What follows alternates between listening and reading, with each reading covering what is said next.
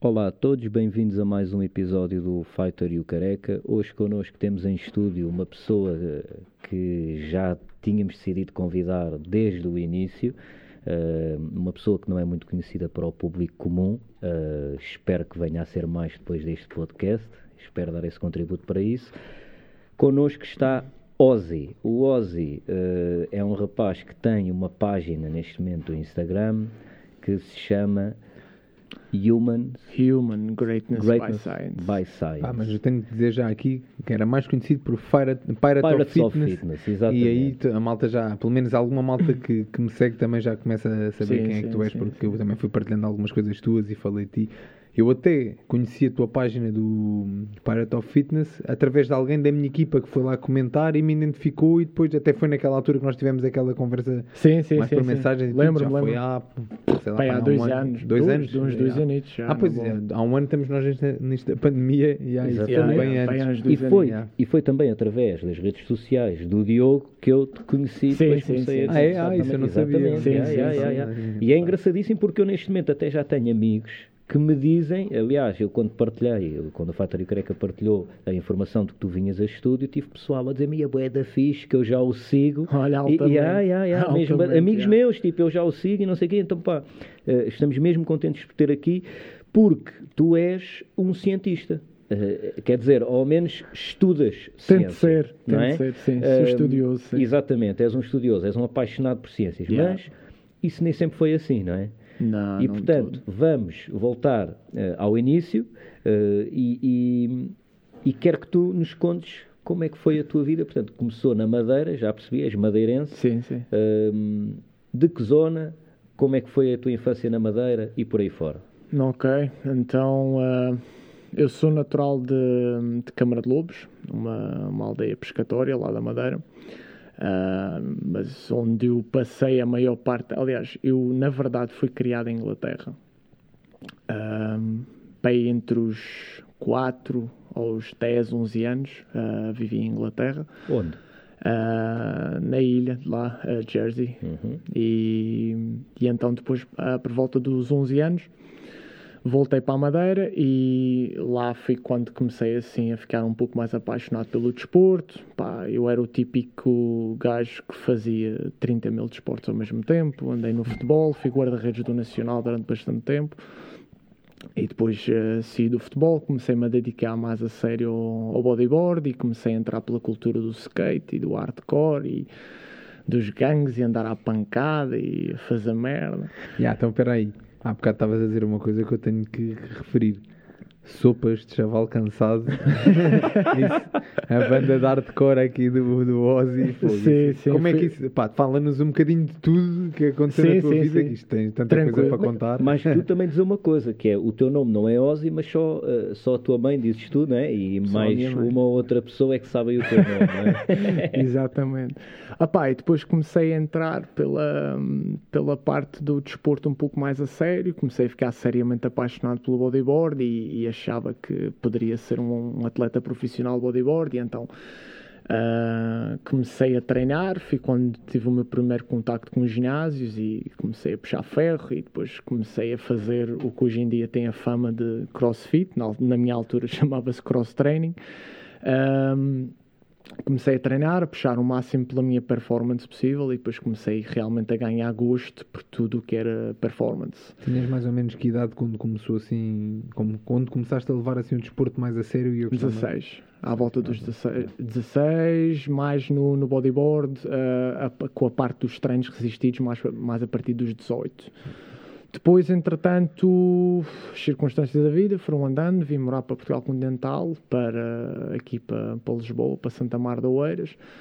Ah, depois voltei para a Madeira e voltei outra vez para Lisboa. E aí morei na Costa da Caparica há alguns anos, conheci malta, família autêntica, foi lá que então conheci uns chavalos e que já tinham um projeto que era os Chupas de Chaval Cansado, precisavam de um vocalista e eu sempre estive ligado à música, então andei aí numas bandas de hardcore e a darem uns berros em palco e umas coisas engraçadas. E, e nisto tudo, ah, sempre de forma extremamente oculta, sempre fui apaixonado por ciência, mano. Sempre fui apaixonado por uh, nerds, aquela malta tipo NASA e cientistas e uh, tipo aqueles documentários malucos, porque é que o cérebro funciona assim, porque é que isto acontece assado. E depois eu também sempre fui aquela pessoa que Uh, quis experimentar tudo, se ia à dieta do ovo e fazia a dieta do ovo, se ia um suplemento eu tomava, fazia, opá, e a coisa foi andando até que há um ponto de reviravolta na minha vida que é quando eu descubro uh, o jejum intermitente.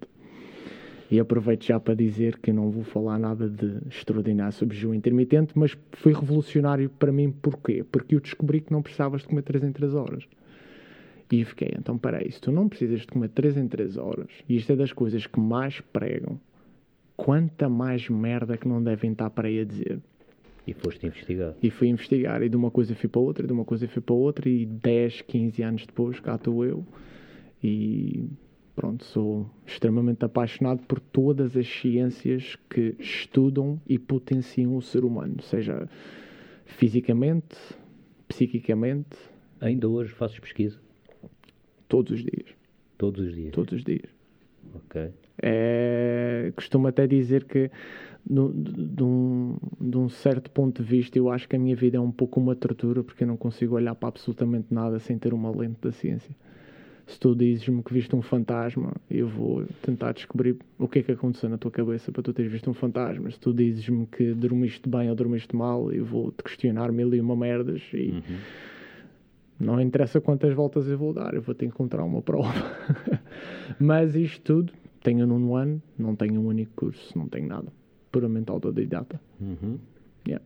Ah, mas não invalida o facto de teres o conhecimento. Sim, tudo o tudo que eu sei está disponível para qualquer minha, pessoa saber. Na minha área, cada, e eu, cada vez, talvez com o passar do tempo e com a experiência de vida enquanto atleta vou, vou ganhando, dou menos valor aos papelinhos a dizerem que tu és eh, treinador certificado de o que quer que seja, ou mestrado de isto ou daquilo, e dou muito mais valor ao conhecimento que cada pessoa me mostra ter, não é? Claro, Se eu estou claro. aqui a falar contigo e percebo que tu sabes o que é que estás a dizer, e eu também sou alguém que não, da mesma forma que tu, de certeza, gosta de pesquisar e gosta de entender mais ou menos dos assuntos. Se não entender deles, fico calado e não digo nada, mas gosto de, de aprender até consigo perceber se tu percebes realmente do assunto que estás a falar ou não. E isso para mim é que é de valor. Não precisas ter um, aqui um papel a dizer que és mestrado em sim, sim, neurociência sim, ou o que quer que seja. Uh, até sim, eu, tenho eu sou um gajo que não tenho nada de nada, nem curso de treinador, nem, nem nada, mas tenho pá, 17 anos de, de prática de, prática. de Muay Thai e mais 7 anos de Karate em cima. Acho que até percebo mais ou menos de artes marciais. Pronto. e, e diz-me uma coisa: essa paixão quase que pela verdade, não? Sim, sim, vem, acima de tudo. Yeah. Vem desde quando? Mano, eu eu, eu, eu não, não, não sei necessariamente dizer onde é que. Nem quando, nem onde, nem porquê. Não, não sei dizer. Sei que é. Um, descobri que a minha verdadeira aptidão é capacidade de ensinar. Eu, eu tenho prazer em ensinar as pessoas. Eu tenho. Sinto prazer em termos uh, vá, ego, digamos assim, tu fazes-me uma pergunta e eu conseguir dar-te a resposta. Como se calhar alguém sente prazer em meter uma barra com 300 kg e agachá-la. Uhum. Um, e então, uh, pá, é. E eu, como, como gosto de ensinar, eu não posso ensinar sem estudar. E quanto mais eu estudo, mais perguntas eu tenho para mim, uma, uma, boa sessão de estudo é eu entrar com uma pergunta e sair com 50. Essas 50 vão originar mais de 200 horas de estudo e a minha vida anda nisto, é uma tortura do caralho. Yeah, yeah. Havia, havia, um gajo qualquer que dizia que, que quanto maior é o espectro de iluminação de conhecimento, mais questões tens, Sim. mais é vês, infinito. mais questões tens. É infinito, é? é infinito. Mas isso é da fixe. Sim, é uma, é uma busca insaciável. É porque tu não tens, imagina, o Diogo, quando, quando chegar ali aos 45, vá, acabou-se aquilo que o apaixona, tipo de andar à batatada em cima do ringue, ele vai ter que deixar de o fazer. Tu Tem short. Enquanto a cabeça permitir, estás, É, estás sempre a E aprender. diz-me qua- quais foram Mas as... tem os seus lados negativos. Acredita, Claro que tem. acredita mesmo que tem. Claro que tem. claro que acredita tem. mesmo que tem, porque tu começas a, a inevitavelmente a criar uma certa restrição social. Ahm, tu inevitavelmente nos olhos de outras pessoas começas a parecer que tens vá de uma forma assim mais corriqueira de falar, parece que tens a mania, porque é inevitável, mano. Tipo, as pessoas dizem coisas e eu ouço coisas que não fazem sentido e eu sinto uma necessidade de dizer, olha, espera aí, olha que não é bem assim, só que tá, vais estar eternamente a corrigir uma sociedade inteira. Uhum. Ninguém gosta de ser corrigido, Yeah. entendes? E Há inevitável... ciência por trás disso? De não gostarem de ser corrigidos? É capaz Há, há ciência por trás disso, sim. Existe Ok. sim. Faz Eu gosto de ser corrigido. Depende da área, obviamente. Eu né? adoro, mano. Eu, Eu, adoro. gosto mesmo de ser corrigido, Eu- porque acho que se não for corrigido, não, não, Eu não estou adoro. a aprender. Pá, se, tu- se eu, se eu te disser aqui que um mais um são três e tu me provares que é dois, ou pelo menos me indicares uma possível prova de que eu esteja errado, muito obrigado, mano. Acabaste de dar origem a mais de 300 horas de pesquisa e estudo e propósito para a minha vida. E quais foram as coisas que tu identificaste além da comida? eh, portanto, chegaste a essa conclusão com o jejum intermitente, eh, que a sociedade, entre aspas, te mente tipo descaradamente e que são bem prejudiciais para ti. Para ti ou para toda a gente, neste caso? Quais foram assim as cenas mais graves, digamos? De que eu acho que as pessoas são mais enganadas, Sim.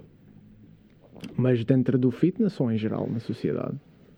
F- Bem-estar normal. Ok. Bem-estar Ah, normal, sim. E depois dentro do fitness, se, se quiseres transportar. É assim, eh, se formos a falar de uma forma um pouco mais superficial, dentro do fitness, por exemplo, seria a- área da suplementação, a indústria dietética, em geral. Uh, Prometem-te mundos e fundos, não é?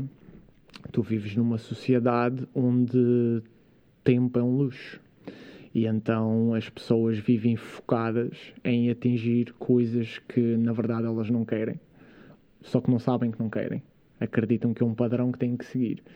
E isso é um estilo de vida que é uma bola de neve onde esgota a tua energia mental todos os dias. E tu não tens energia mental, tu não tens motivação. Tu não tens motivação para, para atingir as coisas que tu queres. E então nós vivemos cada vez mais numa sociedade onde queremos as coisas para ontem. Tu há 50 anos atrás querias uma coisa e tinhas que levantar para ir fazê-la. Tu hoje em dia fazes tudo a partir de um telemóvel. Ou seja, o mundo está cada vez mais desenhado para a preguiça. E então, se eu te disser que tu vais ter que fazer uma hora de cardio, restringir a tua alimentação, retirar alimentos processados, cozinhar, pesar comida para perderes a barriga que tu não queres ter, tu não queres ouvir isto. Tu queres que eu te diga qual é o comprimido que tu vais tomar, porque tu queres as coisas para ontem, certo? E então isto acaba por se interligar, tipo, ah, é um ciclo vicioso em tudo o que as pessoas fazem. As pessoas não querem, as pessoas já não têm tolerância a esforço, entendes? E então, ah, em tudo na vida, tudo na vida, as pessoas estão à procura do atalho, do, Do conforto. do, conforto, do- como atingir grandeza com conforto. Isso são dois mundos que não são compatíveis. Grandeza, sucesso, objetivos cumpridos, sonhos realizados. Todos moram dentro do mesmo saco e esse saco é muito desconfortável. Até porque nós temos que estar expostos a stress, até quimicamente, para o nosso corpo responder melhor. Não Certo. existe evolução sem stress. É fisiologicamente impossível. Portanto, a quanto mais stress estás exposto, maior a tua evolução. Até determinado limite, como é óbvio, né? Uh, Quanto mais stress tu tiveres exposto, maior a tua janela de oportunidade para evoluires. E isso tem que ser contrabalançado com uma recuperação e alívio ok. desse stress. Por isso é que existe, eh, por isso é que tem que existir a exposição ao desconforto com estratégia. Senão íamos todos a correr contra uma parede Claro. e estava feito. Uhum. E existe a estratégia por trás. Só que a estratégia exige mais desconforto. Existe pesquisa, existe, exige pesquisa, exige eh, conhecimento ou exige contratares alguém para fazer isso por ti. Yeah. Yeah. Yeah. que é normalmente a opção das pessoas, não é? Exatamente. Oh, e é aí que tu entras. E é aí que eu entro. Eu acho que nós, 90% dos podcasts que gravamos aqui, falamos de sair da zona de conforto. É, Yeah, pá. yeah. É inevitável. E, e toda a gente que- em que, a que falamos disso é sempre a dizer a mesma coisa que tu estás a dizer. É sair da zona de conforto é o que te faz evoluir, não há hipótese. É, ninguém evolui sentado no sofá, relaxado, a ver televisão, a descontrair. Não, isso não, não Mano, isso para tudo, nem É que assim, seja eu a até lavar a acredito- louça, bi. eu não consigo neste momento me lembrar de nada, mas até acredito que tu, em situações de prazer, possas aprender coisas e, e- e é evoluir. É aí é que está, é o, e- é o equilíbrio entre a exposição ao desconforto e o saber desligar-se desse, des- desse desconforto. É quase como se fosse uma alavanca que tu tens que ter, ah, tens que ter um domínio sobre essa alavanca. Tu não podes, tu não... Imagina que estás a conduzir um carro. O carro tem muita potência. Imagina que essa potência é a tua força de vontade. Tu podes ter o carro mais potente do mundo. Se tu só souberes meter pé fundo no acelerador, não vai dar certo. Tens que saber guiá-lo, tens que saber travar, tens que saber meter mudanças, tens que saber a altura em que tens que parar, tens que meter gasolina. Existe toda uma ciência por trás da condução de um carro, certo? Eu, com um carro mais fraco, posso ir mais longe do que tu se eu souber conduzir melhor do que tu. Com um Ferrari autêntico. não é? Sem dúvida. Então, E, e, e, é, e é aí é que entra ahm, é aí é que entra a essência de saber o que é que tu estás a fazer, porque nós podemos ah, criticar meio mundo. Olha, tu não atinges isto, tu não atinges aquilo porque tu não tens força de vontade. Ok, é difícil tu teres força de vontade num mundo que é uma selva quando tu não te conheces a ti próprio. É aí é que entra a ciência de tu compreenderes as coisas. Eu, o exemplo que eu costumo dizer às pessoas é: imagina que eu te digo que tu tens alguém atrás de ti, essa pessoa quer te matar. Assim, tu sabes que tens um predador atrás de ti e a qualquer momento vais virar uma esquina, vais levar uma facada, vais levar um bolázio nos cornos, essa pessoa quer te matar. E eu digo-te assim: tu tens a hipótese de saber quem é essa pessoa, saber o rosto dela, ou então andares na ignorância. De uma forma ou de outra, não impede de estar exposto ao perigo. Essa pessoa vai atrás de ti. Mas é ou não é mais fácil tu saberes quem é a pessoa? Uhum. Se tu reconheceres o inimigo, é mais fácil lidar com ele.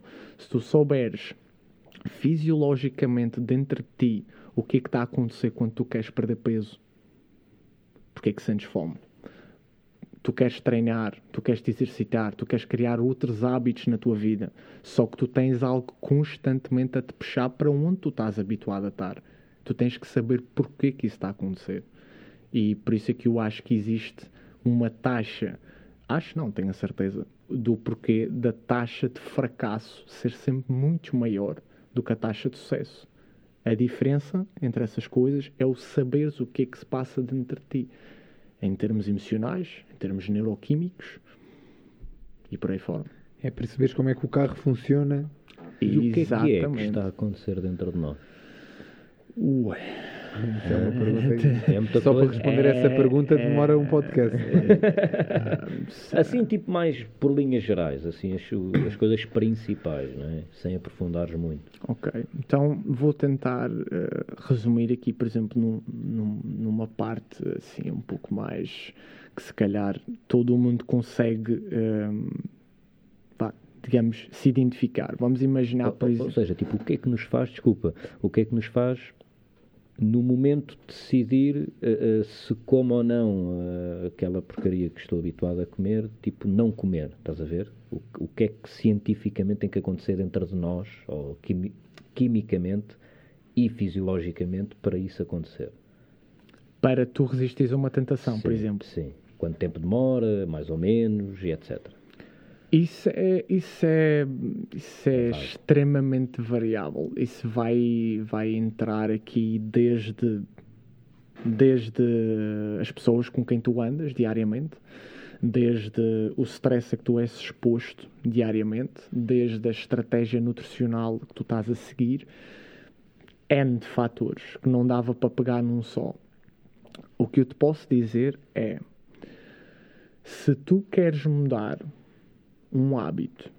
Vamos imaginar, hum, tu és completamente sedentário, não fazes qualquer tipo de atividade física. Certo. E tu, de hoje para amanhã, queres começar a correr. E tu sais de casa, calças os teus ténis e começas a dar as primeiras corridas. Tu estás a passar de zero para qualquer coisa, certo? É lógico que a tua aptidão física não te vai permitir correr 13 km, 14 km, não é? Vais começar a sentir dores insanas antes disso. Nem é aconselhável. Mas imagina, tu estás a correr, a correr, a correr, a correr, a correr. O primeiro dia, 5 estrelas. Correste 3, 4 km, está fixe. Vens para casa, estás todo contente. Amanhã acordas, fazes o mesmo. Ok. Tu ainda não precisas de, de te expor a nenhum desconforto uh, significativo para veres resultados. Uhum. Porque existe uma coisa que se chama homeostase, que é o equilíbrio do teu organismo. Para romper a homeostase inicialmente, uh, que é rompendo a homeostase, que crias uma adaptação, uhum. não é preciso grande coisa. Por isso é que nós vemos tipo uma pessoa no início, qualquer coisinha causa evolução. Faz meia dúzia de flexões, causa evolução. O pior é quando tu queres continuar a ter resultados e a exigência é cada vez maior. Ou seja, tu agora vais começar a chegar a um ponto em que o teu corpo vai-te começar a dizer assim: olha, calma aí, nós estávamos habituados a 5 horinhas por dia de Netflix, o que é que se passa aqui? Não é? Então o teu corpo começa a criar desconforto. Esse desconforto é criado por uma molécula genérica que se chama adrenalina e noradrenalina. Noradrenalina é secretada no teu cérebro, adrenalina é secretada no teu, no teu sistema adrenal. São quimicamente iguais, só que secretadas em zonas diferentes. O que é que acontece? Voltando ao exemplo da corrida, ele está a correr, a correr, a correr, a correr, está a começar a doer. Ele está habituado a correr 6 km e ele hoje vai tentar 7. Esse quilómetro a mais vai começar a doer, a doer, a doer, a doer, a doer. Este, este doer, esta vontade de querer desistir, é basicamente imaginares que tens uma espécie de um termómetro dentro do teu organismo que lê a quantidade de adrenalina e noradrenalina que está na tua corrente sanguínea. E quando ela começa a escalar, a escalar, a escalar, a escalar e a chegar a supostamente onde é o teu limite, uhum. é quando tu sentes todas as vontades de desistir. Se tu neste momento aqui não tens um propósito, se tu neste momento aqui não tens uma razão para continuar, tu desistes. Porque simplesmente a quantidade circulante desta molécula vai desligar Todo. todos os músculos do teu corpo. Aqui é que entra armas poderosíssimas, como, por exemplo, com certeza vocês já sentiram estarem a treinar e de repente está aquela música que tu, tu gostas e dá-te aquela arrepio na coluna e tu vamos embora. Ou aquele parceiro diz bora, bora, bora, bora, mais uma e tu vais e vais e vais. Ou então lembras-te, foda-se, porquê que eu estou a fazer isto? Uhum. Porquê que eu quero fazer isto? E tu encontras um propósito. Isso não é energia física, isso é energia neural. Isso é proveniente de uma molécula que é dopamina que é muito associada, tipo, ah, dopamina é, faz. Não. Dopamina não é bem-estar, é associada ao bem-estar. A essência da dopamina é drive, é busca, é a molécula do mais, é a molécula que vai te fazer correr aquele um quilómetro a mais, como é a molécula que te, fica, que te faz ficar viciado em heroína. Okay? É a molécula do mais. Aquela molécula foi desenhada para tu conquistares, para tu quebrares limites. E ela tem um poder incrível. Então é fixe ser viciado em dopamina. Depende, depende. Tudo o que tu tens no teu organismo é um pau dos bicos. Tudo. Okay. Há sempre um ínio e é? Exatamente, é? exatamente. Qual é que é a coisa incrível da dopamina? É que ela vem e ela abafa noradrenalina e, digamos, esvazia aquele termómetro e cria-te aquele espaço para continuar. E tu corres e tu chegas ao oitavo quilómetro e tu sentes aquela sensação de conquista. E essa sensação de conquista é a tua motivação para amanhã correres novo. Uhum. Entendes? E ou criar ou, ou persistires este desconforto, vai intervir outro neuromodulador que se chama acetilcolina. Este neuromodulador funciona como um marcador, em que ele vem às zonas do teu cérebro e ele vai fazer aqui uma voltinha disto, à voltinha disto, à voltinha disto. Estas coisinhas que ele está a assinalar quando tu fores descansar são as adaptações que o teu cérebro vai fazer e tu amanhã corres 8 km como se nada fosse. E hoje sofres tanto e amanhã não sofres. Portanto- Por isso é que tu habituas-te às coisas e cada vez tens que te esforçar mais. Duas perguntas que me ficam disso. Então, o sono, e até já estávamos a falar disso antes de arrancar, é uma cena fundamental Ui, e super importante. fundamental. Segundo, eu e o Diogo às vezes temos falado sobre isto. Ah, às vezes quando uma pessoa está a lutar, ah, até para, sei lá, ali a meio do segundo round ou do, do segundo round, para um gajo está tipo, parece que estou a morrer. A morrer. Tipo, nitidamente, tipo, eu daqui um bocado caio para o lado. E não paro, continuo. E tipo, ao fim de dois ou três rolas, tipo, a seguir, eu sinto que posso estar ali o dia todo e, e não se passa nada. O que é que acontece com o meu corpo? Ou, ou- ou- tipo, o que é que quimicamente acontece para eu passar de um estado de pá, estou no limite de desistir para posso estar aqui o dia todo? Ok, mas isso agora, agora o que eu te pergunto é: tu estás a. Essa luta que tu estás a dizer que estás à beira de, do colapso e depois dessa tu vais para adversários do mesmo nível ou de nível inferior? Às vezes até sempre com o mesmo adversário. Imagina, Ok. às vezes vou treinar com o meu primo. Imagina, estou ali com ele e o, o primeiro rola, ok, está-se bem. O segundo, já estou a ficar da cansado. Ao terceiro, já estou mesmo a morrer e a pensar, pá, não, não, não aguento mais. E depois fazemos oito rolas. Eu até posso dar outro exemplo no que toca a isto que ele está a dizer. Mesmo que não seja um combate contra um adversário, um tipo de treino em que estou a ser levado ao limite, e isto que ele está a dizer acontece-me várias vezes, eu aprendi a conhecer o meu corpo com, o- com o passar dos anos, e eu percebo que entro muito pior, tanto nos treinos como nos combates, tenho imensa dificuldade a aquecer, vamos dizer assim. E os primeiros exercícios daquele treino, sou eu a competir contra mim mesmo. Imagina, um treino por estações e eu tenho que fazer X repetições ou X tempo em cada, em cada estação. E as primeiras estações eu consigo manter-me ali no, no limite, mas estou a morrer. E depois chega ali um patamar em que, Em que bora, engata. bora, bora, bora, bora, bora, Sim. bora, e parece que nunca mais acaba. E depois eu sou um gajo que até tenho boa resistência e os outros começam a quebrar e eu, que ao início estava a morrer, no final sou eu que estou a sair por cima. Não, não consigo perceber porquê. Já tentei contrariar isto muitas vezes, principalmente no que toca ao, ao início, por exemplo, dos combates, entrar logo mais a abrir ou, ou conseguir entrar mais ativo no combate.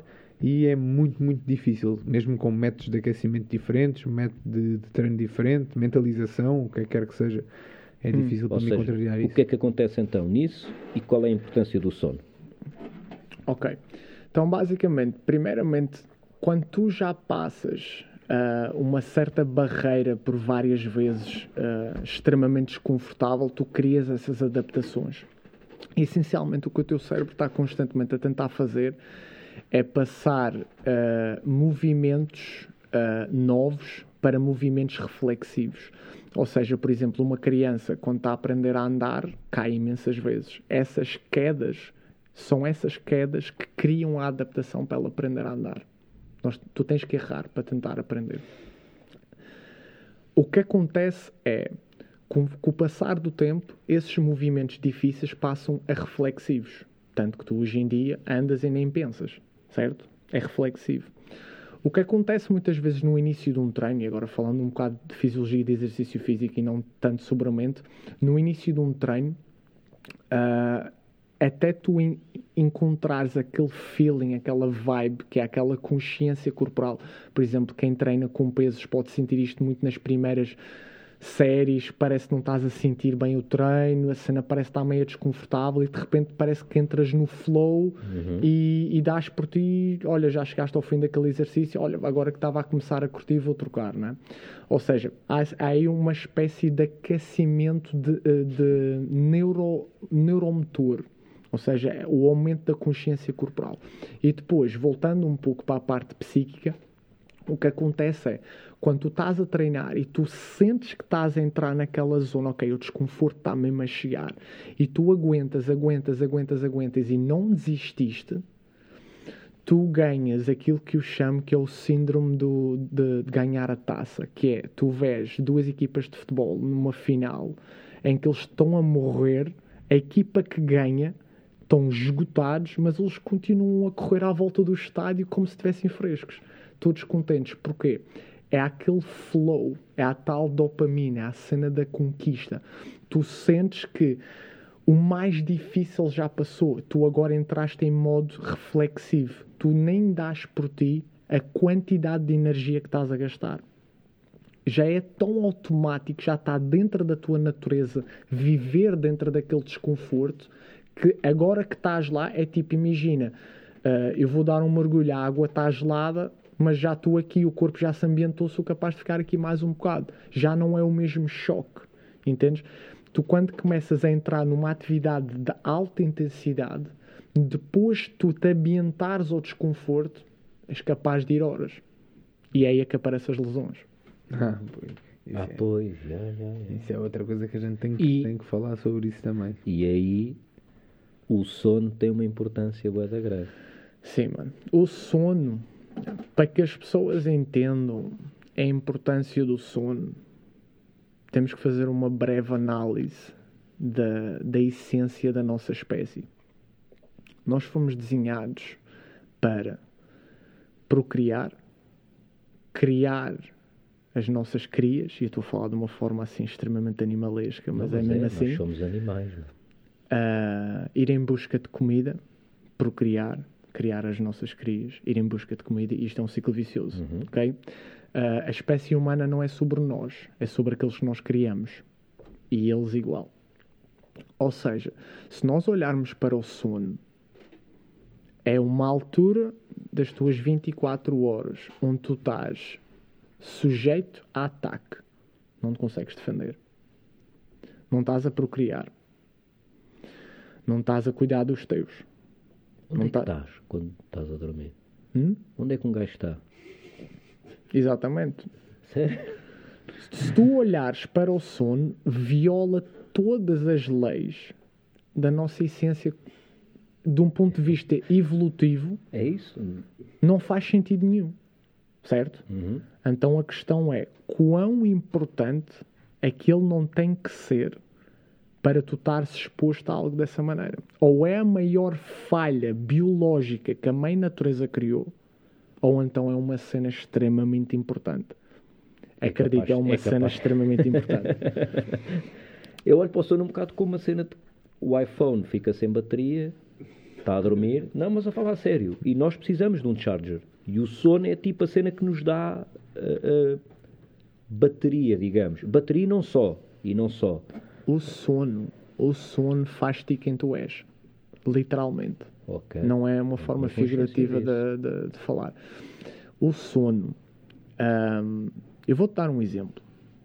As pessoas desta comunidade do wellness fala muito sobre ah, a tua nutrição é a coisa mais importante. E depois vem outro que se calhar estudou mais fisiologia de exercício e diz, não, o exercício físico é que é a coisa mais importante. Olha aqui os estudos. Então eu digo-te assim, fica um dia sem comer. É desconfortável, mas tu aguentas. Fica um dia sem treinar. Há dias que até sabe bem. Fica um dia sem dormir. E depois diz-me como é que te sentes. Na merda. Certo? Durante bué de dias. Durante o teu sono, tu regeneras tudo. Absolutamente tudo. Mexe com o teu caráter. Mexe com, com a tua reposição de energia. Mexe com a regeneração dos teus tecidos. O teu sono é o teu verdadeiro superpoder. Literalmente. Não há nada que tu me possas perguntar.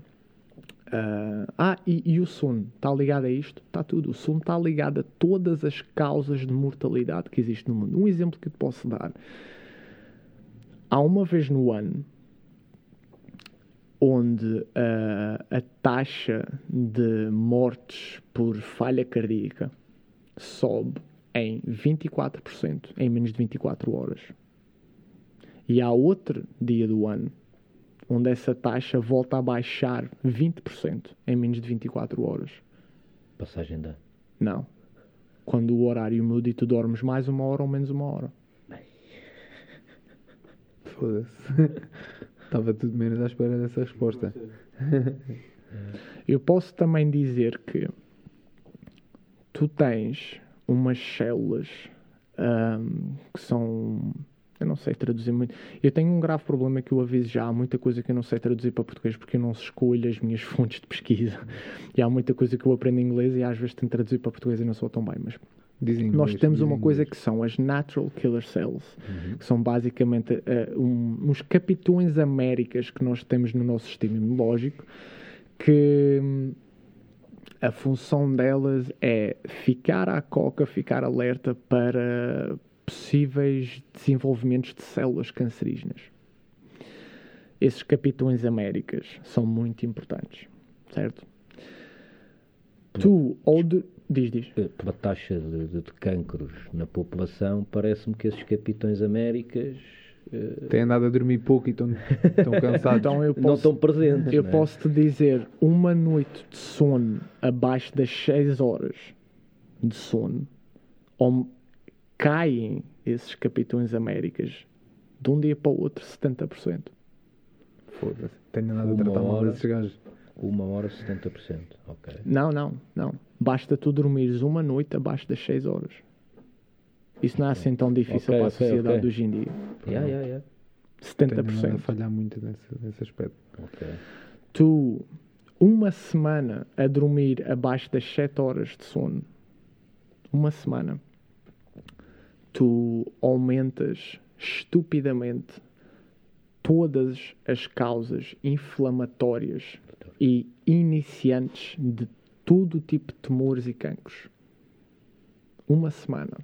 Tu mexes em cerca de 700 genes do teu organismo dos quais desses 700, mais ou menos 500 se desligam em atividade e os outros ligam-se em atividade. Os que se desligam são os que te ajudam em termos de combate a inflamações no organismo, que são parte do teu sistema imunológico. Os que se ligam são genes pró-inflamatórios, pró-criadores de tumores, cancros. E Isto, isto estamos aqui a falar em horas de sono que são normalíssimas na sociedade de hoje em dia. Nós somos a única espécie que se autopriva de sono, sem razão nenhuma. Isso é bada grave. Tu, literalmente, 20 horas sem dormir, que é um fim de semana de qualquer pessoa que gosta de sair à noite, tu, a tua capacidade cognitiva é exatamente igual a uma pessoa que está legalmente completamente embebedada.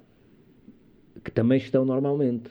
Não é? Portanto, Ou seja, creche quem vai sair à noite está bêbado, está a juntar duas coisas. está a juntar duas bedeiras. Portanto, Então- Agora, agora é só associares isto ao teu sistema de saúde. Então agora vamos Quantidade de gente que E- trabalha e- e agora- 30 horas. uma, tenho- uma cena só, desculpa só de o que é. Porquê é que na universidade de medicina se estuda tão pouco o sono então? Ou porque é que o sono, não Eu- só na, na universidade, mas em várias Eu não, universidades. sei, eu não sei aqui eh, na no Europa, curso. mas eu não sei aqui na Europa, mas eu sei que nos Estados Unidos, numa carreira académica de medicina, duas horas são dedicadas à Pois. biologia do sono. Exato. Em toda a carreira académica. Pá, duas horas é uma coisa que tu consegues, acho eu, com uma pesquisa na net, numa Pá, noite. Isto é, isto é simples. chegas a um. Chegas a um pá, chegas a um consultório médico, olha, dói-me isto, toma isto. Olha, sinto-me assim, toma aquilo.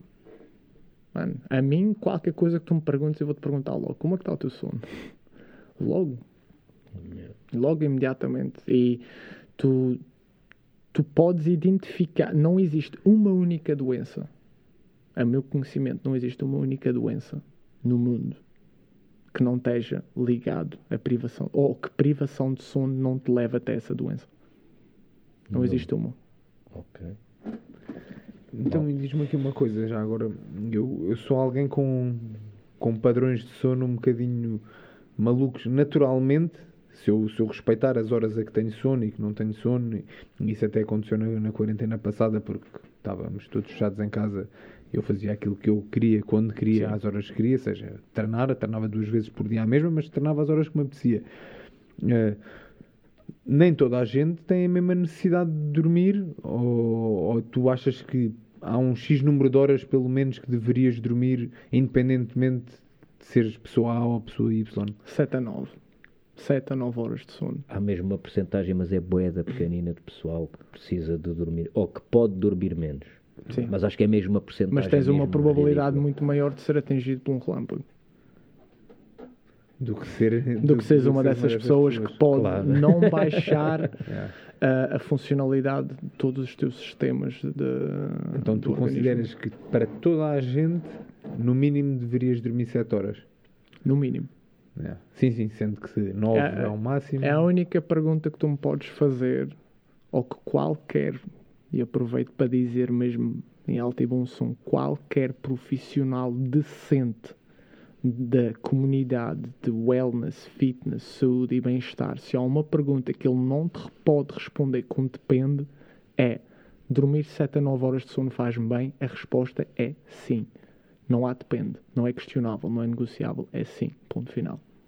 E se repartis essas horas? Dormiste tipo 6 Não, horas e depois mais já. 2 horas na sexta? Foi o que eu fiz durante os últimos 10 anos da minha vida, vá.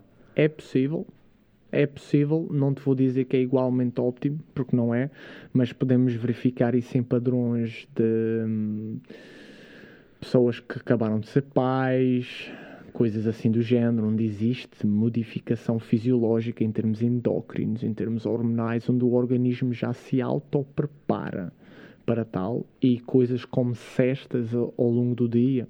Mesmo para o homem? Ou seja, eh, o organismo da mulher preparar-se, eu percebo. E o do homem também se prepara? O do homem se prepara enquanto ela está grávida. Através da transmissão de ferormonas, há um aumento de prolactina no homem que baixa a produção de testosterona dele, justamente porque a testosterona é a hormona de apetite sexual, conquista, sair de casa, sair da caverna. Lembrem-se sempre que o vosso organismo não, não sabe que está em 2021. Ele acha que está na caverna ainda. Então a última coisa que uma fêmea precisa é de um macho que vai à guerra ou vai acasalar com outras fêmeas quando ela está grávida. Então Yeah. ele tem um aumento de prolactina para baixar tudo o que é másculo nele e estar mais próximo. Por isso é que os homens têm uma certa tendência a engordar quando a mulher está grávida. Já, eu fiquei, fiquei bem de gordo, fiquei com 80 quilos. A sério? Já. Honestamente, consigo Isso é o organismo próprio a se defender, a acumular mais gordura porque sabe que vai haver menos horas de sono e necessita dessa energia extra. O, Então- corpo, o corpo humano é lindo. Então, eu estou a chegar à conclusão que, o no- quer dizer, não estou porque já tinha noção disso, como é óbvio, mas não vou estar. Todos os nossos padrões estão completamente errados eh, em relação àquilo que deveria ser ou àquilo que somos eh, eh, fisiologicamente. Em termos de sono, Não. Sono, eh, forma de estar, o padrão, sobretudo ocidental, não é? De, de- de- nós estamos a vi- viver, nós ou seja, a deitamos todos à meia-noite, acordamos todos às seis, comemos comida processada, comemos pizzas, comemos aquilo, estamos sentados o dia todo, não estamos em contacto com a natureza. A modernidade está-nos a matar? É isso que estás a perguntar. Se é isso, sim. Os tempos modernos estão-nos a matar, sim. Nós estamos a viver a época negra da tecnologia. Aquilo que foi a época medieval, nós estamos a passar por ela agora com a tecnologia. Só que de uma forma mais sofisticada e mais bonita e com aparências. Mas sim, exatamente. Tudo tudo o que a maioria das pessoas faz, o dito pessoa normal, 70% é prejudicial, talvez. Não, não te posso dizer se é 70%, se calhar é 50% Com ou exatidão, 80%, claro. mas posso dizer que muita coisa é. Deitar-se tarde não é necessariamente mau. Dormir pouco é mau. Dormir mal é mau. Tu podes dormir 9 horas por sono e não dormir bem. Isso, i- isso é outra coisa que me. o- Como, pronto. Como é que tu combates isso, não é? Porque, imagina, na sociedade de hoje em dia, e eu enquanto atleta, eu estou a puxar isto a conversa para mim porque sou atleta e já agora também, curioso, já claro, agora também estou aprender. curioso, quero aprender para usar para mim.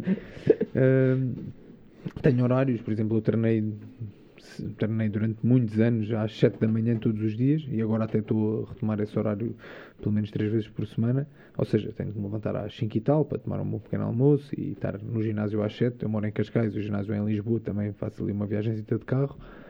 Ahm, mesmo quando vamos dizer que dormia tipo 7, 8 horas, que é deitar-me às 10 da noite para acordar às 6, vá, às vezes um bocadinho menos, muitas vezes dormia mal. Hum. Mas eu tenho horários para cumprir.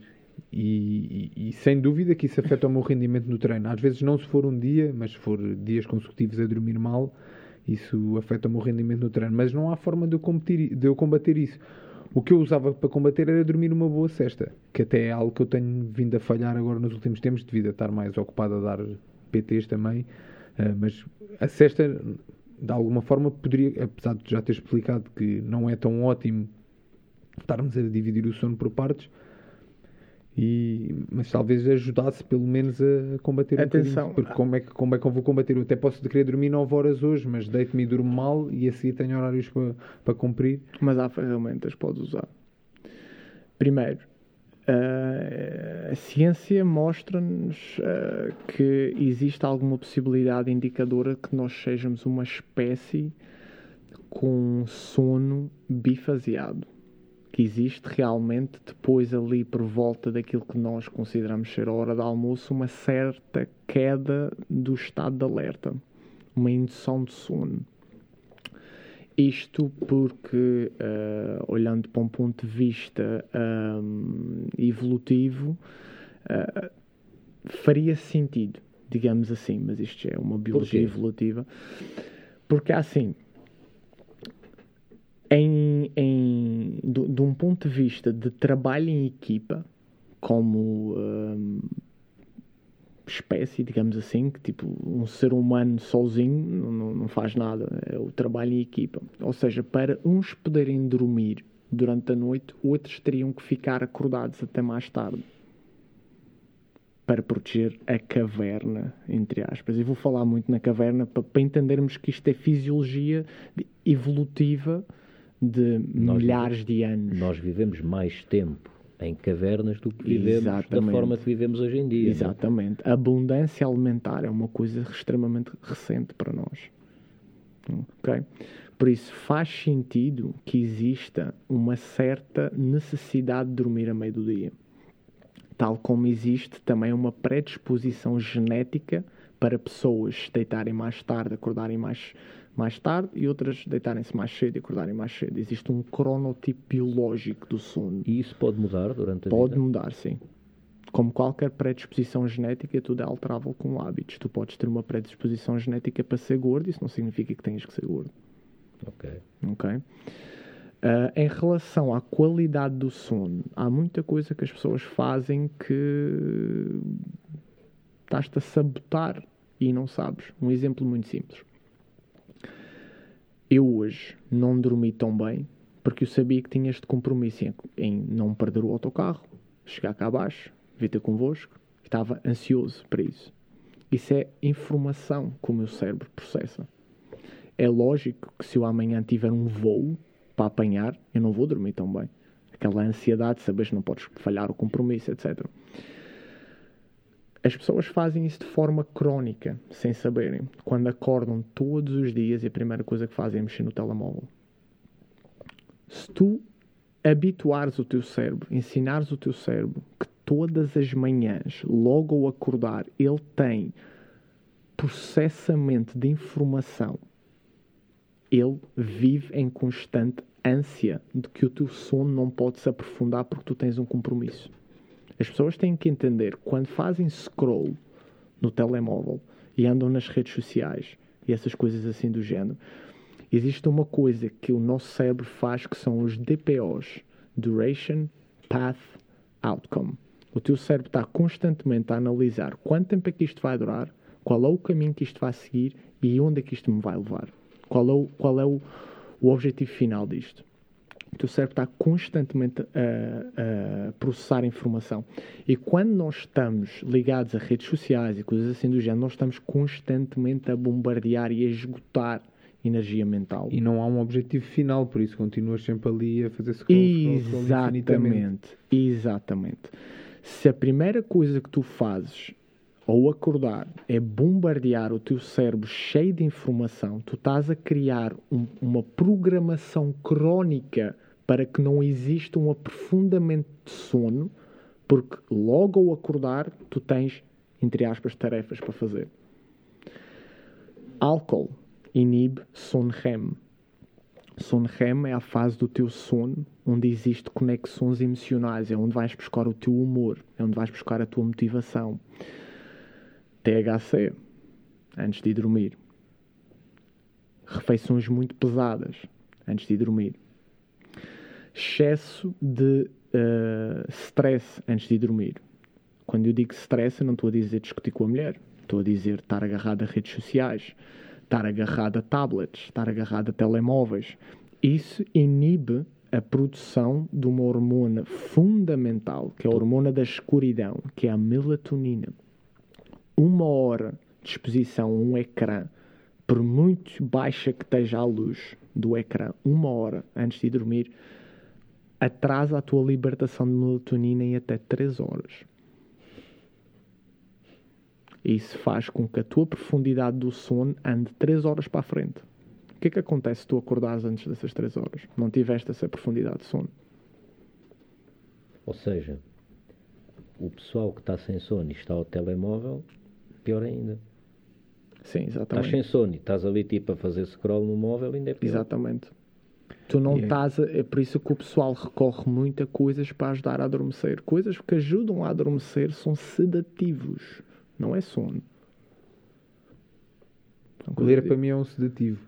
Ler é fantástico. yeah, mas, mas, Ler mas é fantástico. Eu, mas eu Olha não tenho um... lido quase nada. Ou melhor, Olha, eu não leio quase nada. Pensa assim: estás agarrado a um tablet a ler e estás agarrado a um livro a ler, podes estar a ler a mesma coisa, o resultado não é o mesmo. É a mesma coisa que me dizeres tens 500 calorias em chocolate e 500 calorias em frango, arroz e brócolis e dizes-me que é a mesma coisa. Não, não é. Claro. Entendes? É comida processada para o teu cérebro. É esgotar a tua energia mental com zero propósito. Ok. Então são hábitos que a malta tem que mudar. E é engraçado porque até. Não foi assim há tanto tempo atrás, há uns meses atrás eu tinha decidido, uh, relativamente rápido, uh, falhei à minha decisão, mas tinha decidido que não ia mexer no telemóvel durante a parte da manhã. Que ia-me levantar, ia treinar de manhã. Eu já a Maria anda sempre com o telemóvel porque ela tem outras preocupações e prefere ter o telemóvel com ela. Né? Eu, se passa alguém me quiser contactar, liga para mim, não atendo, liga para ti. Uh, e não, não mexia no telemóvel durante a parte da manhã, mas fiz isso pá, durante um mês, mais, não foi mais que isso, mas acho que se calhar é um, uma regra que eu vou optar por, por uma, voltar a. Uma ferramenta muito boa e é uma coisa que as pessoas descartam, e isto que eu vou falar agora não é. não é pseudociência, não é discutível para a opinião, isto é biologia evolutiva, isto está enraizado dentro do nosso organismo de forma mais profunda e impossível. Nós temos umas células por trás da nossa retina ocular. Para quem não sabe, os, os olhos são cérebro. Os nossos olhos não fazem parte do nosso cérebro, são cérebro. São expulsos durante o, desenvolvimento do crânio para que tu, o teu cérebro possa ver o que, é que se passa cá fora e fazer os tais DPOs. Okay? Por trás dos nossos olhos, na nossa retina ocular, nós temos umas células que se chamam células ganglionares de melanopsina. Okay? Elas têm um propósito: procurar luz e tornar essa luz em energia uh, elétrica. Essa energia elétrica depois é, é, enviada para uma zona do nosso cérebro que é o núcleo sarquiasmático, que é mais conhecido como o nosso relógio biológico esse relógio biológico depois faz uma conexão com as tuas hormonas, nomeadamente o cortisol, que depois vai ativar a libertação de melatonina para mais tarde. Como é que isto funciona? Vamos ver o que é que acontece de um ponto de vista uh, evolutivo na caverna. O sol nasce. O sol nasce. Entre a luz. Entre a luz. Nós acordamos. Não é à toa que estas células estão localizadas na zona inferior dos teus olhos. Para quê? Para olhar para o ar. É onde o sol está. Certo? Essa luz, os luxes, vão ser convertidos em energia.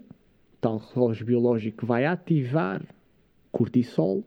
Cortisol, que tem má fama, mas é extremamente importante. Tu não vives sem cortisol nem um minuto. Podes viver uma vida sem testosterona. Não vives um minuto sem cortisol cortisol libertado e ativa como se fosse uma campinha tim, para daqui a 16 horas, 14 a 16 horas, haver uma libertação de melatonina. Ou seja, quase mais importante do que evitares a luz ao fim do dia nos ecrãs, é mais importante tu veres luz nas primeiras horas em que tu acordas. As primeiras hora e meia, duas horas. É fundamental. Seja ela artificial, seja ela solar. Isto é o que ninguém faz, mano.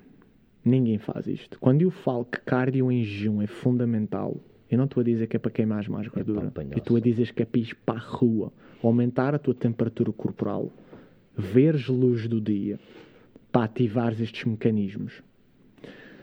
Ao fim do dia, na caverna, o sol põe-se, certo? Toca a desligar as luzes. As luzes baixam. E o contraste das luzes, e isto a ciência não sabe explicar, só sabemos que é assim.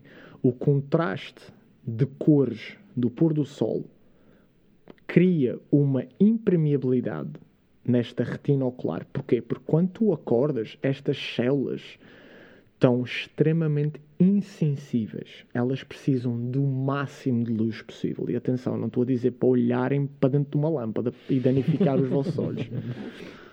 Elas precisam do máximo de luz possível ao fim do dia, de tanta luz, elas estão extremamente sensíveis. É como eu estar aqui assim, a mexer na minha pele, assim, sem fazer grande pressão, não sinto nada. Não tenho sensibilidade nenhuma. Se eu tiver duas, três, dez horas sempre a esfregar a mesma zona, vai começar a ficar sensível. A mínima coisa que toca dói. É igual. Ao fim do dia, essas células estão tão sensíveis que basta a luz da tua cozinha estar ligada no, no teto que é de onde está o sol, no ar, as células dos olhos olham para cima. Aquilo está a mimicar o sol, está a impedir com que o teu cérebro comece a desligar. Voltando ao pôr do sol, aquele contraste de cores cria uma impermeabilidade, quase que te dando uma certa margem de erro para que tu possas ver luz antes de dormir sem impedir a libertação de melatonina que já está programada de manhã. Porquê? Porque nós, como espécie, habituamos-nos que dentro da caverna à noite havia fogo. Okay. ok, tínhamos que ter luz. Ou seja, o nosso cérebro encontrou uma forma de prolongar a exposição à luz depois do sol se pôr sem prejudicar o nosso sono. Ou seja, literalmente ver o pôr do sol permite estar se calhar uma horinha ao telemóvel, uma horinha e meia, sem prejudicar o teu sono. Quase como se a natureza soubesse que nós, como espécie, íamos foder esta merda toda e ficar agarrados à tecnologia. Incrível, mas é verdade. E uma ferramenta muito importante para induzir o sono é exposição máxima à luz nas primeiras duas horas em que acordas, redução máxima de luz nas últimas duas horas antes de dormir. Literalmente há quem leve isto ao extremo, como eu, que acordo e tenho um foco dentro do quarto. Eu ligo o foco porque eu levanto mais 5 e meia da manhã, não há sol. Pronto, então eu tenho um foco dentro do quarto, tenho os meus cães aqui, estou a fazer festinhas aos cães, feito maluco, tipo psicótico, olhar assim para o foco, a receber os looks, né? E ao fim do dia, tipo, a mulher liga assim uma luz e olha, desliga essa merda. desliga essa merda que a melatonina vai com o caralho aqui. eu tenho essa guerra em casa, é engraçado. Eu, eu ando tipo, nós deitamos os miúdos cedo, estás a ver? Temos criámos esse hábito. Tipo, os meus putos para ir às 8, 8 e meia vão para a cama e acordam às 8 da manhã.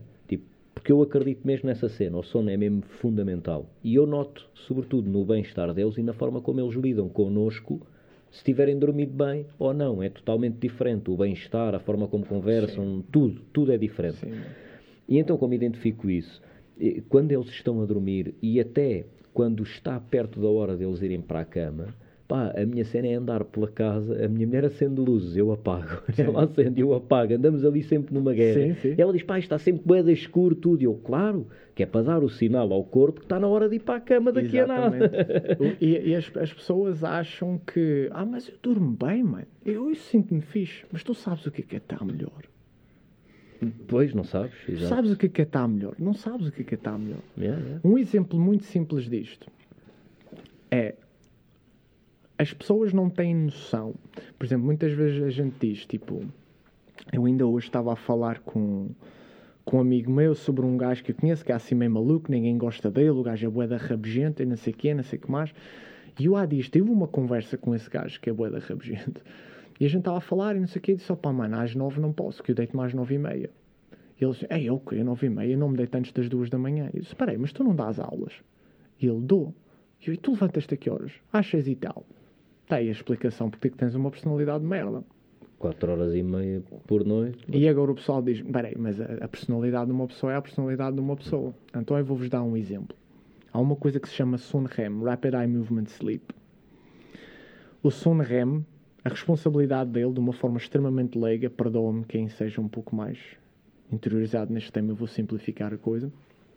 A funcionalidade do REM é agarrar em tudo o que acontece no teu dia a dia e fazer sentido disso. Ou seja, se eu disser uh, eu vi uma pedra a levitar, isto não faz sentido. Todos nós concordamos que isso não faz sentido. Nós, como sociedade, aceitamos que a gravidade não iria permitir que aquela pedra levitasse. Oh, mas não sei, já vi tanta coisa, mano. mas basicamente o sentido de psicose é atribuir um significado a algo uhum. que não uhum. tem sentido. Certo? Uhum. Pronto. Ou seja, o que, que o meu sono REM faz? Faz com que quando eu aprendi o que é, que é gravidade, que quando eu aprendi o que é, que é uma pedra, associar que pedra não levita porque gravidade não permite. É isto que o sono REM faz, certo? Quando nós somos privados de sono REM, certas coisas deixam de fazer sentido. Um exemplo muito simples. Tu tens filhos, não é? Não, eu não sei se tu tens, não, mas pronto. Uh, tu, por exemplo, dizes assim olha, hoje não dá para ir ao parque. E a, e a criança olha para ti, mas porquê é que não dá para ir ao parque? Um drama, certo? Porquê? O que é que é mais importante para uma criança? Ela saber o sentido da vida ou aprender a andar? O que é que é mais importante para uma criança? Ela saber a razão das coisas ou aprender a ter controle sobre o corpo? Vamos ver isto de um ponto de vista evolutivo. A parte de fazer sentido das coisas cabe a ti, certo? Os progenitores. Estás ali para criar sentido para ela. O importante para ela é. Experiência. Desenvolvimento físico. O desenvolvimento físico é feito durante as fases 1 a 4 do teu sono. Slow wave sleep, que é aprendizagem motora, regeneração física, reposição glicolítica, certo? Ou seja, faz todo o sentido que uma criança tenha maior predominância ao longo do sono dela nesta parte. Porquê? Porque uma criança, por exemplo, uma criança de 2 anos está aqui uma caneta, ela quer agarrar na caneta, ela faz. É bruta, né? Yeah. Não certo? Tem... Nós vimos aqui 10 tentativas de agarrar na caneta, 10 tentativas acertamos. Certo? Uma criança é mais trapalhona, porque ainda não existe coordenação motora. Certo? Durante as fases 1 a 4 do sono, há aprendizagem a neuroplasticidade motora. Ou seja, nós aprendemos a dormir. Nós aprendemos a dormir. Sim, exatamente. Exatamente. Nós aprendemos tudo durante o sono. Não é na escola. Nunca. Na escola eles estão a falar e nós Exatamente. estamos a receber a informação, mas ah, não estamos a aprender nada. Exatamente, tal como no, no, ginásio, estás a levantar 10 kg para o teu bíceps, não é ali que ele está a crescer, é durante o teu sono que ele vai crescer. Ok?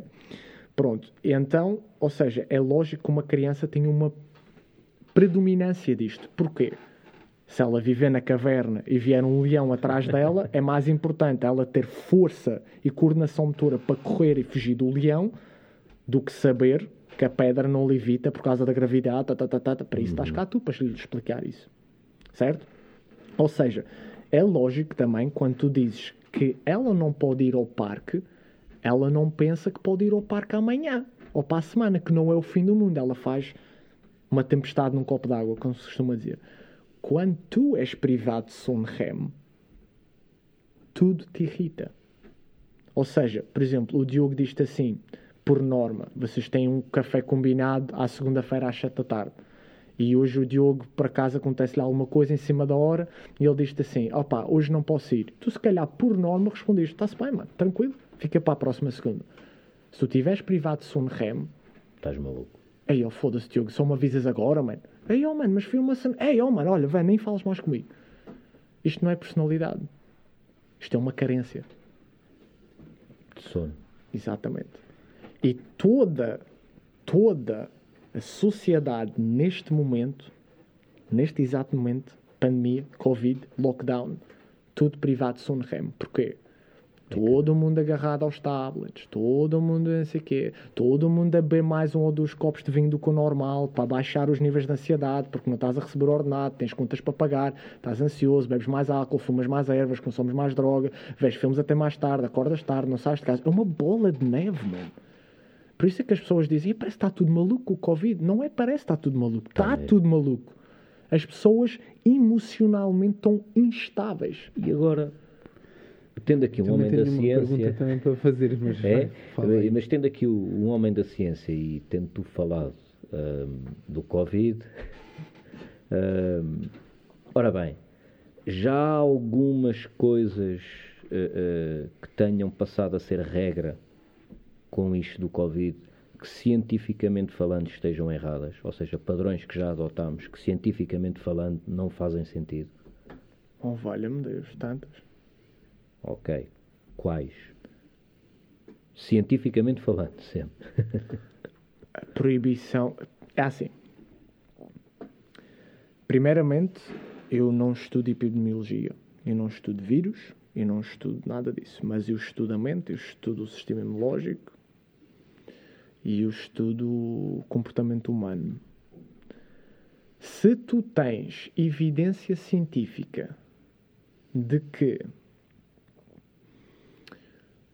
o bem-estar psicológico deriva de socialização, nutrição, exercício físico e sono, tudo o que tu faças onde tu reduzes a eficiência de um destes, tu Tá. estás a prejudicar a espécie humana.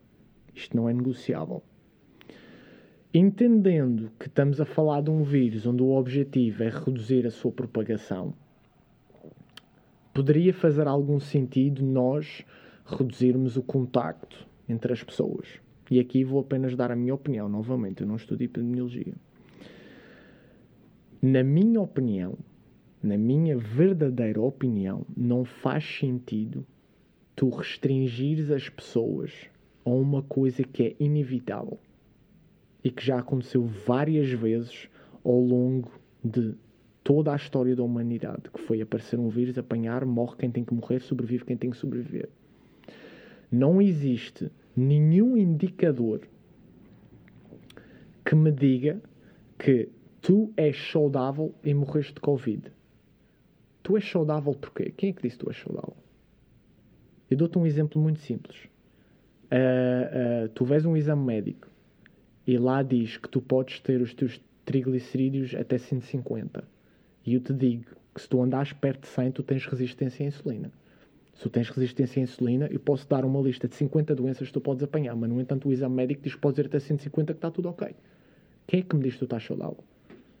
E eu pergunto novamente quantas horas de sono é que tu tens. Ou seja, é uma bola de neve da qual eu entendo que quem está à frente de um país não seja fácil governar todos os sentidos de uma sociedade, etc. É inevitável.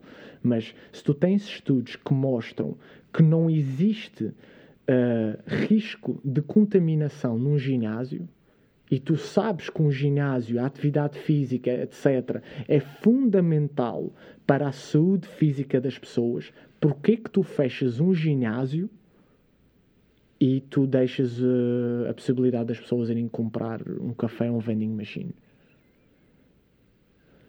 Na minha opinião, os erros com as medidas tomadas em relação à pandemia está na falta de sentido que as coisas fazem. Embora eu acredite que logisticamente não seja fácil nós eh, termos controle de tudo. E não achas que isso vem um bocado do desconhecimento científico? Não, eu acho que vem um bocado do interesse. Ok. Eu acho que vem muito mais do interesse, porque o conhecimento científico está ali para todo mundo ver. Tu não precisas de me perguntar. Se tu quiseres saber, tu vais e pesquisas e sabes. E a própria ciência chega-se à frente para mostrar as coisas.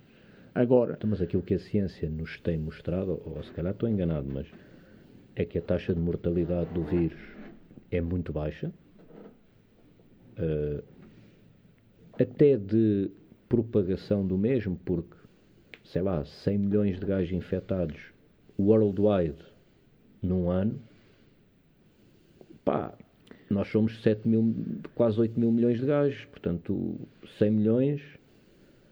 Ou seja, eu estou aqui a tentar é. Uh, o que nos diz a ciência é que não é tão perigoso quanto isso. E, e aquilo que tu disseste, que a ciência também nos diz, é que aquilo que nos estamos a privar terá consequências muito mais graves do que o vírus em si. Eu arrisco a dizer, e aqui estou mesmo a meter a cabeça na guilhotina, eu arrisco-me a dizer que tu tinhas poupado vidas de pessoas que morreram de Covid se elas não tivessem passado pelo confinamento. Okay, se elas tivessem apanhado o confinamento, se elas tivessem apanhado o Covid sem toda a palhaçada do confinamento, se calhar tinham apanhado o Covid e não tinham morrido. Okay. Arrisco-me a dizer isso, sim. Arrisco-me a dizer que todas as consequências emocionais, físicas e psicológicas originadas por todas as situações do Covid são muito mais graves e que vão permanecer muito mais anos, muito depois do Covid já ter ido embora. Não tenho dúvidas nenhumas. Porque há coisas que tu fazes quando estás emocionalmente instável que não há volta atrás. Há atitudes que tu tomas, há coisas que tu fazes que não há volta atrás. E há sequelas, as, as pessoas falam de sequelas do Covid. Sequelas do Covid, man. O que, é que são as sequelas do Covid?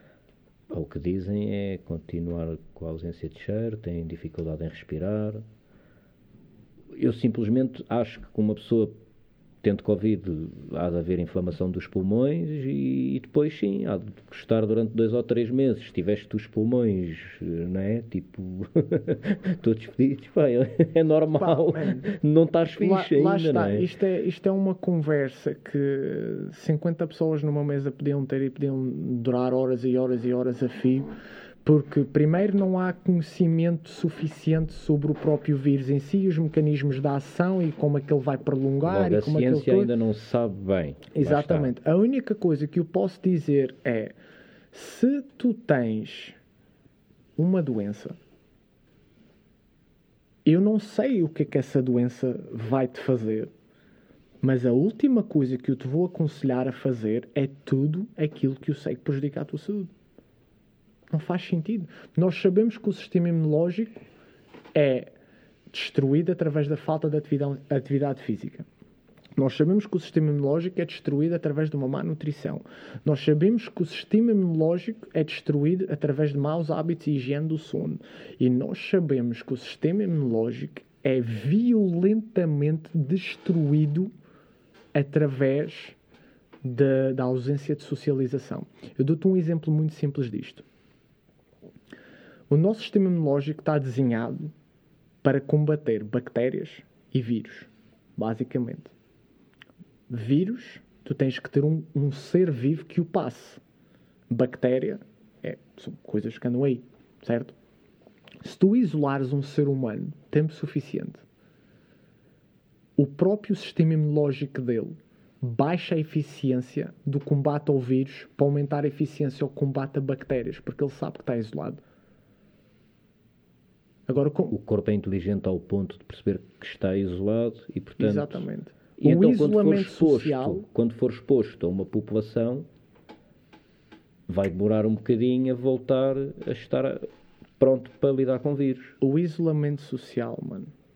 Daí tu dizeres que se calhar morreram muitas pessoas com... Ok. Exatamente. O isolamento social aumenta a tua probabilidade de mortalidade em todos os sentidos, de apanhar doenças e coisas do género, em 42%. Isso é maior do que a maior. Do sono. Não, é maior do que a maior epidemia causadora de morte que existe neste momento, que é a obesidade. Tu tens maior probabilidade de morrer de isolamento do que de obesidade. Ou seja, e as pessoas durante a pandemia estavam isoladas, a dormir mal e obesas. A questão é que, uh, que eu aí compreendo que seja mais fácil para quem para quem está de fora a estranhar o que estás a dizer é porque tu não morres de isolamento, vá, vamos dizer assim. Tu, Sim, tu não, não é o isolamento que te mata, Exato. são as, As os de- desequilíbrios Exa- nos teus circuitos Exato. que causam. Mas é mais fácil tu convenceres uma pessoa de que este vírus é mau do que o isolamento é mau, percebes? Por isso é que eu, é- eu acho que isto também foi hum, Eu não sei se é sem querer fácil, entrar muito acho. pela parte das teorias da conspiração. Exatamente. É um porque eu ando a tentar yeah. fugir um bocadinho aqui com, o- com, a seringa para não tocar neste assunto, mas acabamos por ter- Literalmente, ter- mano, fugir com o quase Yeah, porque- também, também. Mas acabamos por ter que tocar um bocadinho nele. Que hum, é, interesses ou não à parte, teorias da conspiração ou não à parte, eh, há coisas que realmente não fazem sentido. Mas isto foi feito de uma forma em que as pessoas foram realmente convencidas e a, e a maior parte acredita mesmo que coisas que são más para elas são o certo. Claro. E, isso- e- e- e o, e o- problema depois aqui também é que conseguiram convencer as pessoas de que ao apontarem os dedos a quem faz um bocadinho diferente, porque hoje em dia tu para praticares desporto é, sei lá, és quase um criminoso, é mais fácil tu, tu quase venderes droga do que, do que praticares desporto hoje em dia. Ahm, acredito que para a semana que vem já seja um bocadinho diferente, porque os ginásios, pelo menos de artes marciais, vão, vão ter direito a abrir, mas até agora, se eu, se eu quero praticar algum tipo de artes marciais com mais que uma pessoa, que artes marciais não se pratica a um, porque quer dizer, podes fazer qualquer coisa a um, mas de, de forma limitada. Pá, isto- Mas eh, as pessoas foram convencidas que "Ih, aquele gajo está a treinar, vou já ligar para a polícia, aquele gajo está a treinar. Ah, e E esquecem-se, se calhar, aquele gajo até está a fazer o que é, o que é melhor. Mas isso, atenção, que isso ainda é mais grave. Que é, Mas pronto, era aí que eu queria chegar. Era, isto está, foi feito, foi feito, ou, não- não- independentemente do que, as coisas foram. A informação passou de uma forma em que fez com que a maior parte das pessoas acreditasse que o que era errado para elas é na realidade o certo. Claro, Ah pá, mas isto é. Se se nós- é, é inevitável não, não, não poder eh, crer que existe sempre uma espécie de interesses quando as coisas são tão evidentes, tão cara chapada, ok? E deixa-me arranjar talvez alguns exemplos sem ser Covid, para não parecer que a gente está aqui sempre a bater na mesma tecla. Eu pessoalmente o Covid a mim só dou ouvir já, tremo. os mídias, por exemplo, mano, o medo, o medo, o facto do medo vender, tu queres uma população exposta a medo. Sim, Uh, o medo controla vende. tudo. Claro, e, e além de vender, faz com que tu fiques pronto, entre aspas, a aceitar determinadas condições que não estavas disposto a aceitar. E, a meu ver, neste caso, e isto lá está, a meu ver, por uma falsa sensação de segurança. Exatamente, mas isso tem tudo a ver. Isto é uma bola de neve, mano. Isto é. Os motivos, não- eu não estou aqui a discutir os motivos, eu estou a Sim. dizer que é é o que me parece estar à vista. é? Tu, tu- tudo vem da forma como as coisas estão incutidas na sociedade. Por exemplo, eu há pouco estava a falar, tipo, a ciência mete cá fora as ferramentas. Porquê que as pessoas não usam? Porquê que tu não és ensinado a comer desde criança? Porquê, que- porquê que tu não és ensinado? Porquê que não... Porquê que as, as ferramentas estão cá fora? Por exemplo, imagina, é sabido pela ciência, e, e- e atenção, eu volto a dizer, quem- quem- se alguém quiser me questionar em relação a isto, eu tenho todo o gosto em mandar as provas. Isto foi provado em mais do que um grande jornal da ciência. Neuroscience, uh, Science Magazine, Neuron, por aí fora. Por exemplo, o combate à depressão. Já se viu que o simples ômega 3 Man, vocês compram ômega 3 na Prozis por 5 paus, man. O simples ômega 3 já se, já se mostrou igualmente eficiente no combate à depressão lado a lado contra Prozac. Ou seja, Estamos a falar de combater a mesma doença sem todos os efeitos colaterais de um medicamento. e porquê que isso acontece? Mas espera, antes Isso é uma lá- pergunta de que eu não sei responder. Ok. Existem estudos que mostraram que foram feitos em ratos, onde agarravam nos ratos dois grupos. Uns não tinham qualquer acesso a controle entre o rácio de ômegas 3, 6 e 9 e o outro tinha o controle de rácio entre ômegas 3, 6 e 9 com uma predominância favorável para os ômega 3, onde havia uma administração diária de 1 grama de EPA. Quem não sabe o que é EPA é um dos componentes ativos do ômega 3. EPA é DHA. E os dois grupos eram colocados dentro de água, Uhum. serem obrigados a nadar. A nadar até a exaustão, a, a nadar até desistir e deixar-se afogar. O estudo não foi cruel ao ponto de deixar os ratos se afogarem. O grupo com o controle de rácio lipídico favorável para o ômega 3, ou seja, o, o grupo que estava a ser administrado a tal 1 grama de EPA, lutou consideravelmente mais tempo pela sua vida. Não sei qual é que foi a porcentagem, não me lembro, posso-vos mandar depois o estudo, mas é uma, uma, uma diferença ridícula. E já foi Este testado estudo hum, foi testado em humanos, não a parte do nadar, porque não é eticamente permitido fazer da mesma forma, Eu aceito, se quiser. mas foram agarrados indivíduos internados clinicamente designados como depressivos a tomarem medicamentos, medicamentos esses que trazem efeitos colaterais severos, como suicídio. Foram administradas uma grama de EPA. Uma grama de EPA. Isto é ridículo, uma coisa tão simples. E mostrou-se igualmente eficiente no combate à depressão. Na pior das hipóteses, seria teres que usar antidepressivos, só que em quantidades muito menores, não te sujeitando a todos os efeitos secundários. Ok. Agora eu pergunto-me, porquê é que tu vais a um psiquiatra, demonstras os primeiros sintomas e antes dele te perguntar como é que está o teu sono, como é que está o teu exercício físico, mostra-me a tua nutrição. Receita de Prozac. Exatamente. Mas será que ele também foi ensinado? Exatamente. Eu não estou a culpar-lhe a ele. Estou a culpar a todo o sistema. Todo o sistema que está por trás. Como é que é possível? Como é que é possível tu teres que ir a um hospital e estares sujeito a ser atendido por uma pessoa que não dorme há 30 horas? Quando a probabilidade dela cometer negligência médica brutal. aumenta em 418%. 418% é uma coisa séria. Epá, yeah. É a diferença E não só- na vida ou na morte. não só, não só ela está sujeita a cometer negligência médica, como acabar o turno dela, pegar no carro dela e, E- a caminho de casa voltar como paciente. Mas eu não sei o que é para o lado. yeah. Porque se tu estiveres bêbado, tu atrasas o tempo de reação. Se tu estiveres a adormecer, não há tempo de reação. E essa probabilidade aumenta em 160%. Yeah. Como é que ainda é possível nós termos pessoas a fazerem turnos de 30 horas?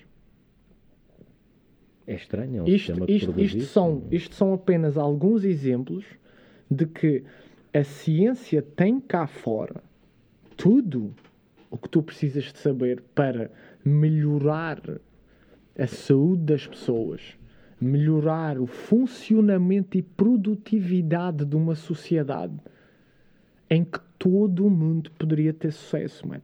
Eu sou completamente contra essa teoria de merda que é já viste se todo mundo fosse bem sucedido, ninguém limpava as ruas. Se todo Mano, mundo é fosse é bem sucedido, se calhar ninguém sujava as ruas. O que é que é ser bem sucedido? Exatamente. Para mim, bem sucedido é quando tu olhas para o que tu tens à tua volta, independentemente do que seja, e és feliz com isso. É muito diferente de dizer, olha, dá graças a Deus teres o trabalhinho que tens. Não. Estares acomodado com uma coisa é uma coisa. Seres feliz com aquilo que tu tens é outra. Ok? E para tu seres feliz, tu tens que ter ferramentas que te permitam ir atrás da felicidade.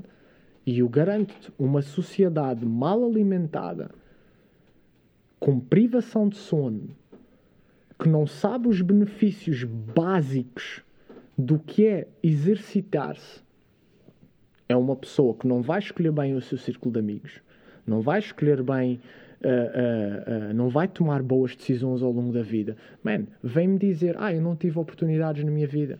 Eu, aos 17 anos, fui pai e tenho que sustentar não sei o quê, e agora vivo do rendimento mínimo e não sei o quê, não sei o que mais, e a minha vida é uma merda, descambou. Eu tive azar. Não, não tiveste azar, tu tiveste más escolhas. Essas más escolhas começam todas, todas no teu sono. Todas. Mano, tu vais virar um Mas há, apologista mas do há, sono. claro que há. é, Claro que é, é assim. Diogo, há azar e há sorte. Exatamente. é Mas há estupidez também. Sim, muita estupidez. A minha mãe tem uma frase que é a sorte dá muito trabalho. Claro. É mesmo. E eu acho que é mesmo verdade, mano.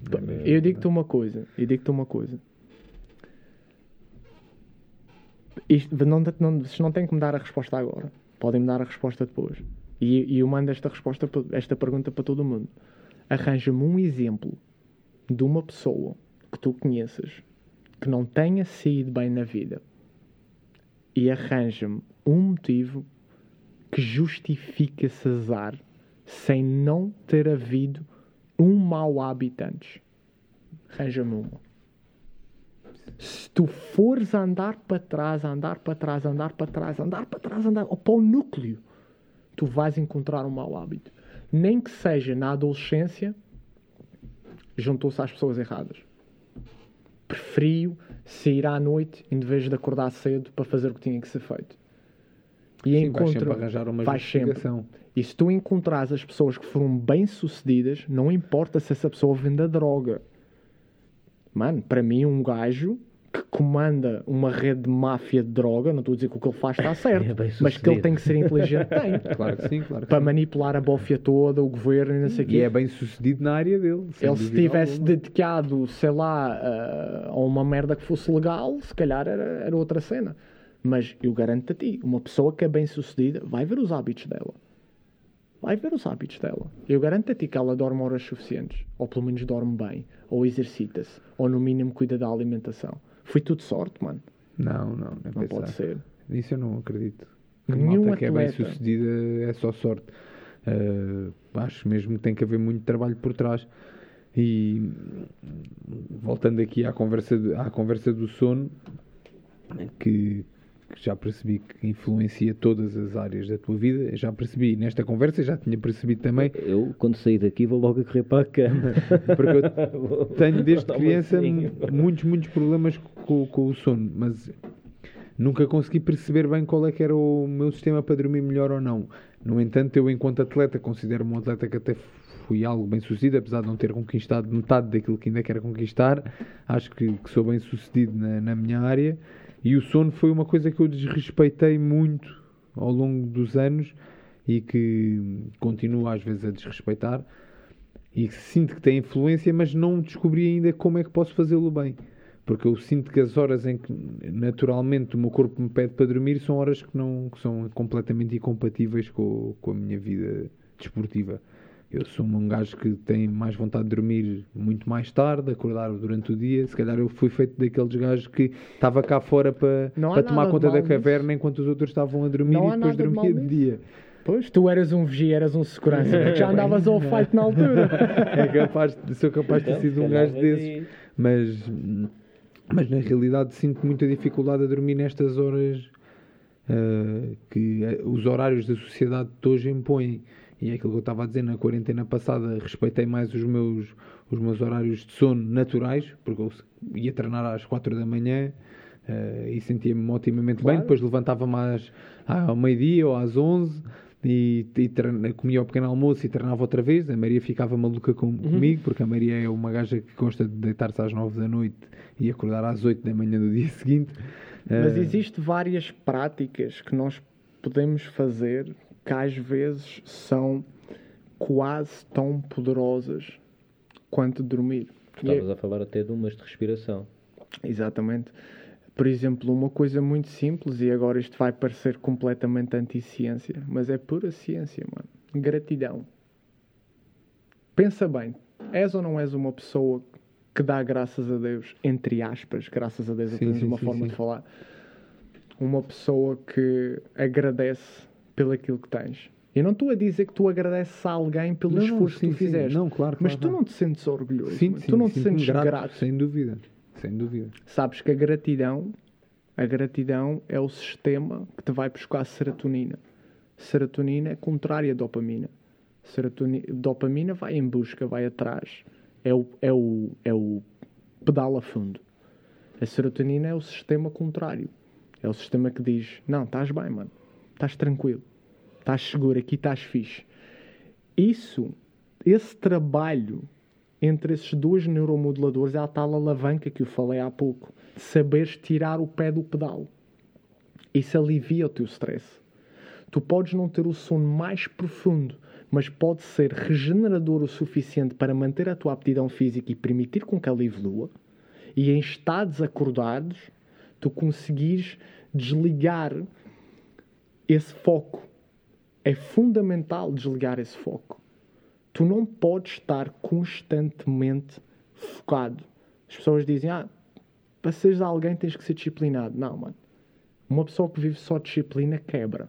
Não, e seres disciplinado também é respeitar as tuas horas de descanso. Exatamente. Foi algo que eu aprendi muito com o tempo. Mas sabes que eu, estás a, eu desculpa estar-te a interromper, mas eu, enquanto pessoa, tenho imensa dificuldade em respeitar as horas em que devo descansar, porque quero sempre, sempre mais qualquer coisinha. Exatamente. E isso também tem as suas coisas negativas, com certeza. Claro que sim. Claro que Ou sim. seja, nessa descompensação hormonal, porque não.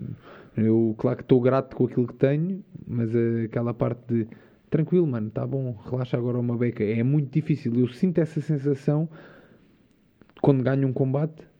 Que é coisa, ok, agora tenho aqui um dia ou dois para, para descansar e relaxar, mas eh, nestas, ult- neste último ano ou nestes últimos Não anos em que não houve combates, em que não há essa coisa do epá, missão cumprida. Eu sinto isso a seguir ao treino, mas como a seguir ao treino é todos os dias de manhã e à tarde, é, eu já estou a pensar no treino da manhã. Não, nunca tenho aquela coisa do epá, agora tirei um tempinho para relaxares. Está bacana assim, está tá fixe. E temos que pensar que mesmo enquanto eu estava a competir, muitas vezes eu ganhava um combate e tinha realmente essa sensação do está fixe, mas tinha combate marcado para daqui a um mês, então segunda-feira já estava no ginásio outra vez. Ou seja, não. Uh, se calhar essa parte em que eu precisava mesmo de tranquilo, relaxa, descansa, e isso se calhar teria muito mais uh, benefícios do que o contrário, não a respeitei. Diogo, por isso é que ser atleta não é saudável. Boa resposta. Não, Não, mas é verdade. É, isso é. Ser atleta mano, não é saudável. Lá está, aos 45, diz assim: olha, agora a tempo." minha missão é ser saudável. Pronto. Tu, vais, tu mais tarde ou mais cedo vais pagar o preço. Yeah. Vais pagar o preço de ser atleta. Se tu me perguntares eh, se ser gestor de quatro ou cinco empresas é saudável, não, não é? Claro que não é. Tudo o que seja suprafisiológico em termos de conquista não é saudável. Lembra, tu foste feito para quê? Para ir buscar comida, acasalar, procriar, criar os teus filhos. E estar a chilar. Andar à pancada e treinar duas vezes por dia não faz parte da tua fisiologia. Isso é algo que tu vais buscar. Entendes? E, e, e estar tipo só sem fazer nada, chilar, faz parte da fisiologia também. Sem dúvida Que o pessoal alguma. antigamente andava e tal, caçava, comia e depois ficava Exatamente. 5 ou 6 Por horas é sem que- fazer neste um, olhar para o céu e a ver Por, as i- por árvores. isso é que nós temos a sensação de relaxamento depois de comer. Por isso é que tu puxas sangue do teu cérebro para a tua parede intestinal, justamente para baixar a tua capacidade cognitiva, deixar os serotoninas fluírem, dar-te a sensação de relax e chilar. Por isso é que tu sentes-te ansioso quando tu tens fome. E são sistemas completamente contrários. Tu foste feito para estar em drive, X parte do dia, estar em chill out, outra parte do dia. É normal não ter fome. Tipo, imagina, apetite tenho sempre. Estou sempre pronto a comer, mas fome nunca. É tipo, vai dar raro ter fome, mano. Eu É. obrigo-me a comer. Depende da circunstância que estejamos a falar. Por exemplo, se tu comes para sustentar uma aptidão física, poderá acontecer que essa nutrição que tem como objetivo sustentar uma aptidão física não seja compatível com o teu apetite natural. Sim, é possível. Ok. Ok, pronto. Exatamente. Eu posso dizer que. Isso chama-se coisas- nutrição funcional. Tu comes para um propósito. Uhum. Não comes intuitivamente. Tu comes, por exemplo, eu olho para a nutrição de um ponto de vista puramente funcional. Tiro uma refeição por semana, que é uma coisa emocional, que é vou chilar com a minha chavala, vamos comer o que nos apetecer, ver um filme, desligar do mundo completamente, uh, telemóvel em modo, modo avião e chilar. E ainda assim acaba por ser funcional, aquela refeição tem um propósito. E... Que é o tal yin yang. Exatamente. Exatamente. Eu, eu ali vou buscar bateria para no dia seguir voltar a fazer o que eu tenho a fazer. E a minha nutrição sustenta a minha aptidão física, a minha aptidão cognitiva. Eu como X a hora do dia para obter X resultados. Eu como Y a X a essa altura do dia para ter outro resultado. E, e uma coisa, se for norma, portanto, se for um padrão que tu tenhas e interromperes um ou outro dia, esporadicamente, não vem grande mal ao mundo, não é? Não, não vem grande mal ao mundo. Eu sinto no meu corpo, eu estou a sentir hoje. Está uhum. completamente fora do meu padrão. Eu sinto, o ambiente é diferente. O meu cérebro está constantemente a processar cheiros diferentes. E pensas nisso? Tipo, quando isso acontece, tu, tu pensas no lado cientista da coisa, tipo, o científico da coisa? Se me incomodar demasiado, sim. É uma forma que eu tenho para calmar. Eu não sou naturalmente uma pessoa ansiosa, antes pelo contrário. Eu sou demasiado calma. Eu tenho que puxar, eu tenho práticas que me ligam que, para me criar uma certa ansiedade que eu sinto que é boa para ser produtivo. Uhum. Porque eu naturalmente, mano, eu naturalmente é surfar, fumar ganzas e ficar na praia. Isso é a minha natureza. Eu, se me deixar levar por aí, maluco, não tenho nada. não, tens, tens. Se calhar tens, já, tens a tua natureza e chega, yeah. mano. Voltando aqui à parte da fome, eu posso dizer que. Olha, eu estou a precisar de fechar isto aqui yeah, nada, mas okay, segue, okay. segue, então vai, vai a parte. Só para, para finalizar aqui, a coisa mais desconfortável que eu posso dizer que fiz ao longo da minha carreira, ou as coisas mais desconfortáveis que eu fiz ao longo da minha carreira, claro que, como durmo mal, às vezes sinto o sono e tudo, mas até acredito que a parte do, do, desrespeitar o sono não, não me tenha afetado tanto agora. A dieta extrema, o passar fome e ter que treinar. Eu acho que a maior parte das pessoas não tem noção de quando eu digo dieta extrema, o que é que isso é realmente. Uh, hum. O que é, é realmente eu ter 85 kg como estou agora e tenho abdominal e estou bacana e eu luto em 75. E eu não faço aquelas coisas malucas de desidratar 5 kg ou 8 kg, eu não faço isso, eu faço mesmo dieta. Sim. Uh, e claro que depois tenho de desidratar ali 2 ou 3 kg, que na realidade não é desidratação, porque é menos de 24 horas, uhum. uh, é perco o peso em água e peso-me logo imediatamente a seguir, ou o mais rápido possível. Sim, a manipulação Exato, hídrica exato, só para, exatamente, para a só para a pesagem, Sim. que é para, porque a desidratação depois tem, traz outras consequências, claro. então para as pancadas na cabeça. Não, é, não é muito nem, bom. Nem tem piada. Exatamente, não tem piada nenhuma. Uh, mas sinto passar meses, meses, meses a não conseguir comer, ou não poder comer aquilo que, que eu sinto que o meu corpo precisa, e a baixa de energia que isso, que isso me traz, as mudanças de humor, e eu até sou um gajo muito apacato, mas claro que o passar fome uh, influencia nisso, é talvez uh, a coisa mais difícil e que mais me custou de sempre, se eu olho para trás, tudo aquilo que eu já fiz ao longo da minha carreira, mesmo de lesões que tive e tive algumas já, o passar fome é mesmo uma coisa. Já paraste para pensar o que é que estás a fazer quando fazes isso? Já, já, já, não, já paraste para pensar, tipo, peraí, o que é que eu estou mesmo a fazer? Yeah. É uma, uma parvoíce do cara Eu respondo, assim. não, estás-te a suicidar. Yeah. O teu organismo, em restrição alimentar, interpreta como suicídio. Tu estás a morrer, tu estás a privar o teu organismo. Se tu mantiveres esse ritmo de restrição calórica e fores aumentando, chegas a uma altura, paras de comer e morres. Ou seja, o teu organismo vai lutar contra isso. É isto que as pessoas não entendem quando querem perder peso.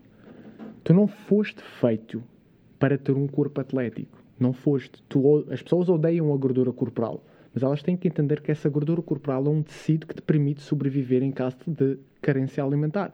Se duas pessoas caírem numa ilha deserta onde não há comida e temos um men's físico capa de revista todo traçado de super sexy body e temos um gajo obeso e os dois tiverem que ficar sem comer, o sexy body morre primeiro. A gordura corporal é uma fonte de sobrevivência em caso de carência alimentar. Por isso, quando tu estás a perder peso, especialmente quando tu já partes de um ponto de partida onde não és obeso, que é o teu caso, é? se tu tens abdominal visível e que já tens um percentual de gordura reduzido, o teu, o teu organismo já criou isso como base. Tudo o que tu tens de ir abaixo disso, tu podes ter a certeza que é, estás a criar uma guerra fisiológica contra o teu organismo. E eu digo-te uma coisa: Tu podes ser um grande atleta de combate, mas há uma luta que tu vais sempre perder e é contra a fisiologia. Tu não ganhas. Ponto final. Todo mundo tem um limite onde quebra. Por isso, as pessoas têm que entender que a perda de peso é uma autotentativa gradual de suicídio. É normal tu sentires fome. É normal tu sentires descontrole de humor. Toda a tua fisiologia vai lutar contra ti para te trazer para onde tu estavas. Se tu persistires esse desconforto tempo suficiente, tu crias uma nova, nova linha de homeostase. Mas para isso tens que ir lá vezes suficientes e ficar lá. Podes ter a certeza, se tu aguentasses esses 75 quilos até der por um der, pá, ias perder músculo, ias perder força, ias Ah, perder mas aptidão morria. física. Aí eu acho que morria mesmo. Mas é isso que as pessoas têm que entender. Quando tu estás a tentar perder peso, não é suposto ser confortável. Não existe conforto E, numa eu- tentativa e a prova disso que tu estás a dizer do corpo depois querer-te voltar para onde estavas é que eu, para já. é- Mal é a assim- comer é... E, ah, e tu queiras ou não, Claro. eu, eu já tive, eu fiz, fazia 72,5, 2018 foi a última vez que fiz 72,5 para sempre, nunca mais vou fazer essa categoria na minha vida. Eh, aumentei 16 quilos em 14 dias, Sim, Assim. fácil. 16 quilos. Muita reposição de água, muita reposição Sim, glicolítica. obviamente, mas, Mas sim, a primeira e- coisa que o teu corpo faz é o quê? Olha, não havia comida, agora há bora E encher as. Acontece-me uma coisa que obviamente há de ter alguma explicação científica que tu de dizer, a gente tem que acabar aqui a conversa, mas isto está interessante só para. Aqui que é. Eu nessa altura, eu já eu sou uma pessoa que aprendi a comer para não, não estar sempre com fome e tipo, eu sou um gajo que gosta de comer e tive que pôr algumas regras, mesmo quando não estou de dieta, para não andar a comer que nem um animal, literalmente. E quando acaba, quando acaba a parte da, da, da dieta e, e competi, eu posso dizer que ali no primeiro mês, se eu me deixar levar, eu estou sempre com fome. Sempre. Eu, eu, eu acabei de comer, já estou a pensar naquilo que eu quero. comer. E eu sei que o meu estômago, e tive alguns problemas de estômago devido a isso, porque ficava seis meses de dieta restrita e devia ficar com o estômago muito, muito pequenino. E depois, quando começava a comer, comia como se não houvesse amanhã. E apesar de eu saber que o meu estômago não está pronto para aquilo, a minha cabeça está-me a dizer: Tu estás com fome, come, come, come, come, come, come. E comia até cair para o lado de sempre. Sim, isso é E- perfeitamente normal. É a mesma coisa que agarrares num alcoólico, ele ficar três meses sem beber e voltar a provar o álcool. É. Vão 40 garrafas de whisky logo de seguida. Tu, tu, tu, tu tens que entender que quando tu crias um novo hábito e esse hábito é altamente restritivo e agressivo, tu vais ativar eh, sistemas dopaminérgicos. Lembrando novamente que a dopamina não é uma molécula só de feel good, é uma molécula de conquista, de procura de mais e mais e mais. E tu vais criando aquela ânsia, ânsia, ânsia, ânsia. Tu não mudas hábitos num mês. Tu não mudas hábitos em dois meses. Talvez três meses consigas criar novos hábitos, mas ainda falta largar os velhos hábitos. Quando tu acabas a, a missão está cumprida e tu tens aquela sensação de que a missão está cumprida e tu começas só a sequer tentar comer normal, é um feedback em loop sem fim. Tu vais estar sempre a comer, sempre a comer, sempre a comer. sempre- E isso é mesmo provocado pelo teu próprio organismo para tu voltares para onde estavas. E tu has de reparar que essa compulsividade alimentar começa a reduzir cada vez mais quando tu voltas ao peso inicial. Sem dúvida. Sim. Ultrapassei, ultrapasso sempre um bocadinho o peso inicial, mas depois rapidamente Sim. volto. 85 kg é o meu peso normal. E a mesma coisa acontece se tu tentares fazer ao contrário. Tentares ganhar 10 quilos. Sim. Comes, comes, comes, comes, comes, comes. Chega uma altura que o apetite desliga. E mal tu dizes, olha, caga nisso. Vou parar de tentar ganhar peso. Tu começas a voltar para trás. O teu corpo busca sempre homeostase, equilíbrio. O corpo e não só. Tudo, não é? Sim, quando eu falo corpo, eu falo corpo e mente. O sistema nervoso é tudo o que está dentro do confinamento da tua pele. Ok. Ozzy, Muito bom. diz-me uma coisa. ah, onde é que as pessoas te podem seguir? Ah, tens também um podcast, não é? É, Sim. Começaste recentemente com o podcast. E já agora, muito Nada a ver rapidamente... com este, digo já. e agora, muito rapidamente, antes de, disso do podcast, tu antes eras o Pirates of Fitness e passaste a ser Human, Human Greatness by Science, certo? Exatamente. Porquê? O que é que suscitou essa mudança? Então é assim, eu quando criei a cena Pirates of Fitness, a minha ideia era criar um, um, nome que desse a entender que eu ia abordar o fitness, a saúde e o bem-estar de um ponto de vista diferente. Que eu não ia seguir as guidelines habituais daquilo que é a indústria do fitness, porque isso para mim é corrupto e é publicidade enganosa, é viver uma ilusão que ela não existe. E então eu criei a cena do fitness e a coisa foi andando, correu bem. Um, trabalhei com vários alunos, alunos fantásticos, até que chegou o dia em que trabalhei com uma aluna que ela teve comigo mais de um ano e nós ultrapassamos várias adversidades. Ela vinha de um, de um regime de, de acompanhamento de pseudo-atletas do fitness. Não, pseudo não, que eles são bons atletas, são é coaches de merda. E são nomes extenuantes aqui em Portugal que destruíram o metabolismo dela por completo. Ela estava com imensos problemas de compulsividade alimentar, estava a passar uns problemas complicados em termos uh, emocionais. Uh, e então, com o passar do tempo, nós trabalhamos desde a alimentação à meditação, à rotina e estratégia de treino uh, e consegui, humildade à parte, fazer um bom trabalho onde puxei a melhor versão dela própria cá para fora. E chegou ao fim que ela disse: Olha, Ozzy, eu estou fixe, mano. E isto é o que eu digo logo no dia 1. O meu objetivo é que tu não fiques comigo para sempre. Eu quero que tu sigas a tua vida. Deus-me livre para tudo sempre, mano. Eu vou-te dar ferramentas para daqui a quanto tempo tu achares necessário seguir a tua vida. E não precisares nem de mim nem de mais ninguém. É essa a minha missão. E ela chegou ao fim e ela disse-me assim: uh, quem vê fitness no teu nome nunca diria que tu ensinas o que tu ensinas. E aquilo deu-me um clique, mano. E eu pensei assim: quando eu vejo na sequia do fitness, o que é que eu penso? Que este gajo manja de como fazer aí um spin inclinado e uns agachamentos e pouco mais. Ou sabe que, sei lá, comer proteína é bom. Eu e próprio eu... me enganei acerca, porque lá foi aquilo com, com um amigo meu, que eu disse que um amigo meu me identificou num comentário qualquer de um, de um post teu, que eu até fui, acho que até era sobre o jejum intermitente, eu até fui dizer, é pá, não sei.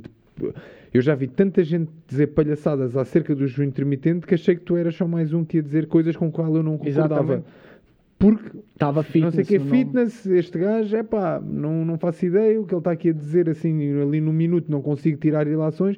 E a ilação que tirei foi completamente errada. Mas eu, o nome também, se calhar, induzia E eu, eu achei que, pá, e falei, falei com a minha mulher e disse, expliquei-lhe a situação e avaliámos toda a situação. Olha, estás a trocar o nome agora e não sei o quê, pode não ser muito benéfico e não sei o quê. Eu disse, olha, foda-se, mano eu não vou representar uma merda que eu não acredito. Eu não quero fitness. Mano, eu não sou melhor que ninguém em termos de ser humano, mas como profissional, ou valha-me Deus, eu sou melhor que muita gente, mano. Eu reconheço o meu e valor. E a cena é que tu não acreditas no fitness, acreditas na ciência. Eu acredito na ciência, naquilo que eu chamo os quatro cavaleiros da performance, saúde e bem-estar: sono, nutrição, exercício físico e socialização. E eu acredito que tu atinges a melhor versão de ti próprio em todos os sentidos atléticos, cognitivos, como ser humano, como pai, como amigo, como irmão, através destas quatro coisas. E eu estudo estas ciências e eu passo ferramentas baseadas nestas ciências para as pessoas atingirem esses objetivos. O abdominal trincado é uma consequência disso, mano. O bíceps definido é uma consequência disso. O corpo de praia é uma consequência disso. Eu acredito nisso. Eu acredito em performance humana. E tu falaste em meditação. Meditas? Eu não medito da forma como as pessoas acham que meditação é. Meditação é tu aprenderes a controlar o teu estado interior sobre a percepção do teu mundo exterior. É tu saberes auto-ativar os teus sistemas. Quando queres estar calmo, estás calmo. Quando queres estar agitado, estás agitado. E eu acredito nisso através do trabalho respiratório. Eu trabalho com respiração. Faz exercício de respiração Exatamente. Porque a ideia que todo mundo tem que estares ali zen, parado, é bom. É bom para algumas pessoas. Se o tico não bate certo com o teco, a coisa não funciona bem. É a mesma coisa que agarras em mim e tentares meter numa cidade, eu fico ansioso. É a mesma coisa que agarras uma pessoa que viveu a vida toda em Nova York e meteres-lhe na madeira. Ela vai ficar ansiosa também. Uhum. O tico não bate certo com o teco. Para muita gente, uma caminhada é uma ótima meditação. Para mim, por exemplo, Então meditas duas ou três horas por dia, que todos os dias fazes uma caminhada de manhã, não é? Exatamente. Para mim, motivação é. é motivação, meditação, é. Eu faço um trabalho respiratório onde eu aprendo a lidar com desconforto. E esse Entendes? trabalho respiratório tem ciência por trás? Tem ciência por trás, sim. Chama-se box breathing. Desculpa. Box Box. breathing. Ok. É o tempo que inspiras, é igual ao tempo que sustentas o pulmão cheio, Uhum. é igual ao tempo que expiras Tipo 4, 4, 4. e é igual ao tempo que deixas o pulmão vazio. Ou seja, 4 para dentro, segura 4, 4 para fora, segura 4. Quem diz 4, diz 5, diz 6, o que tu quiseres.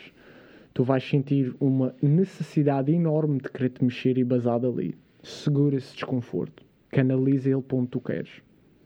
E vais aprender a lidar com essa ansiedade, vais aprender a lidar com essa adrenalina dentro de ti.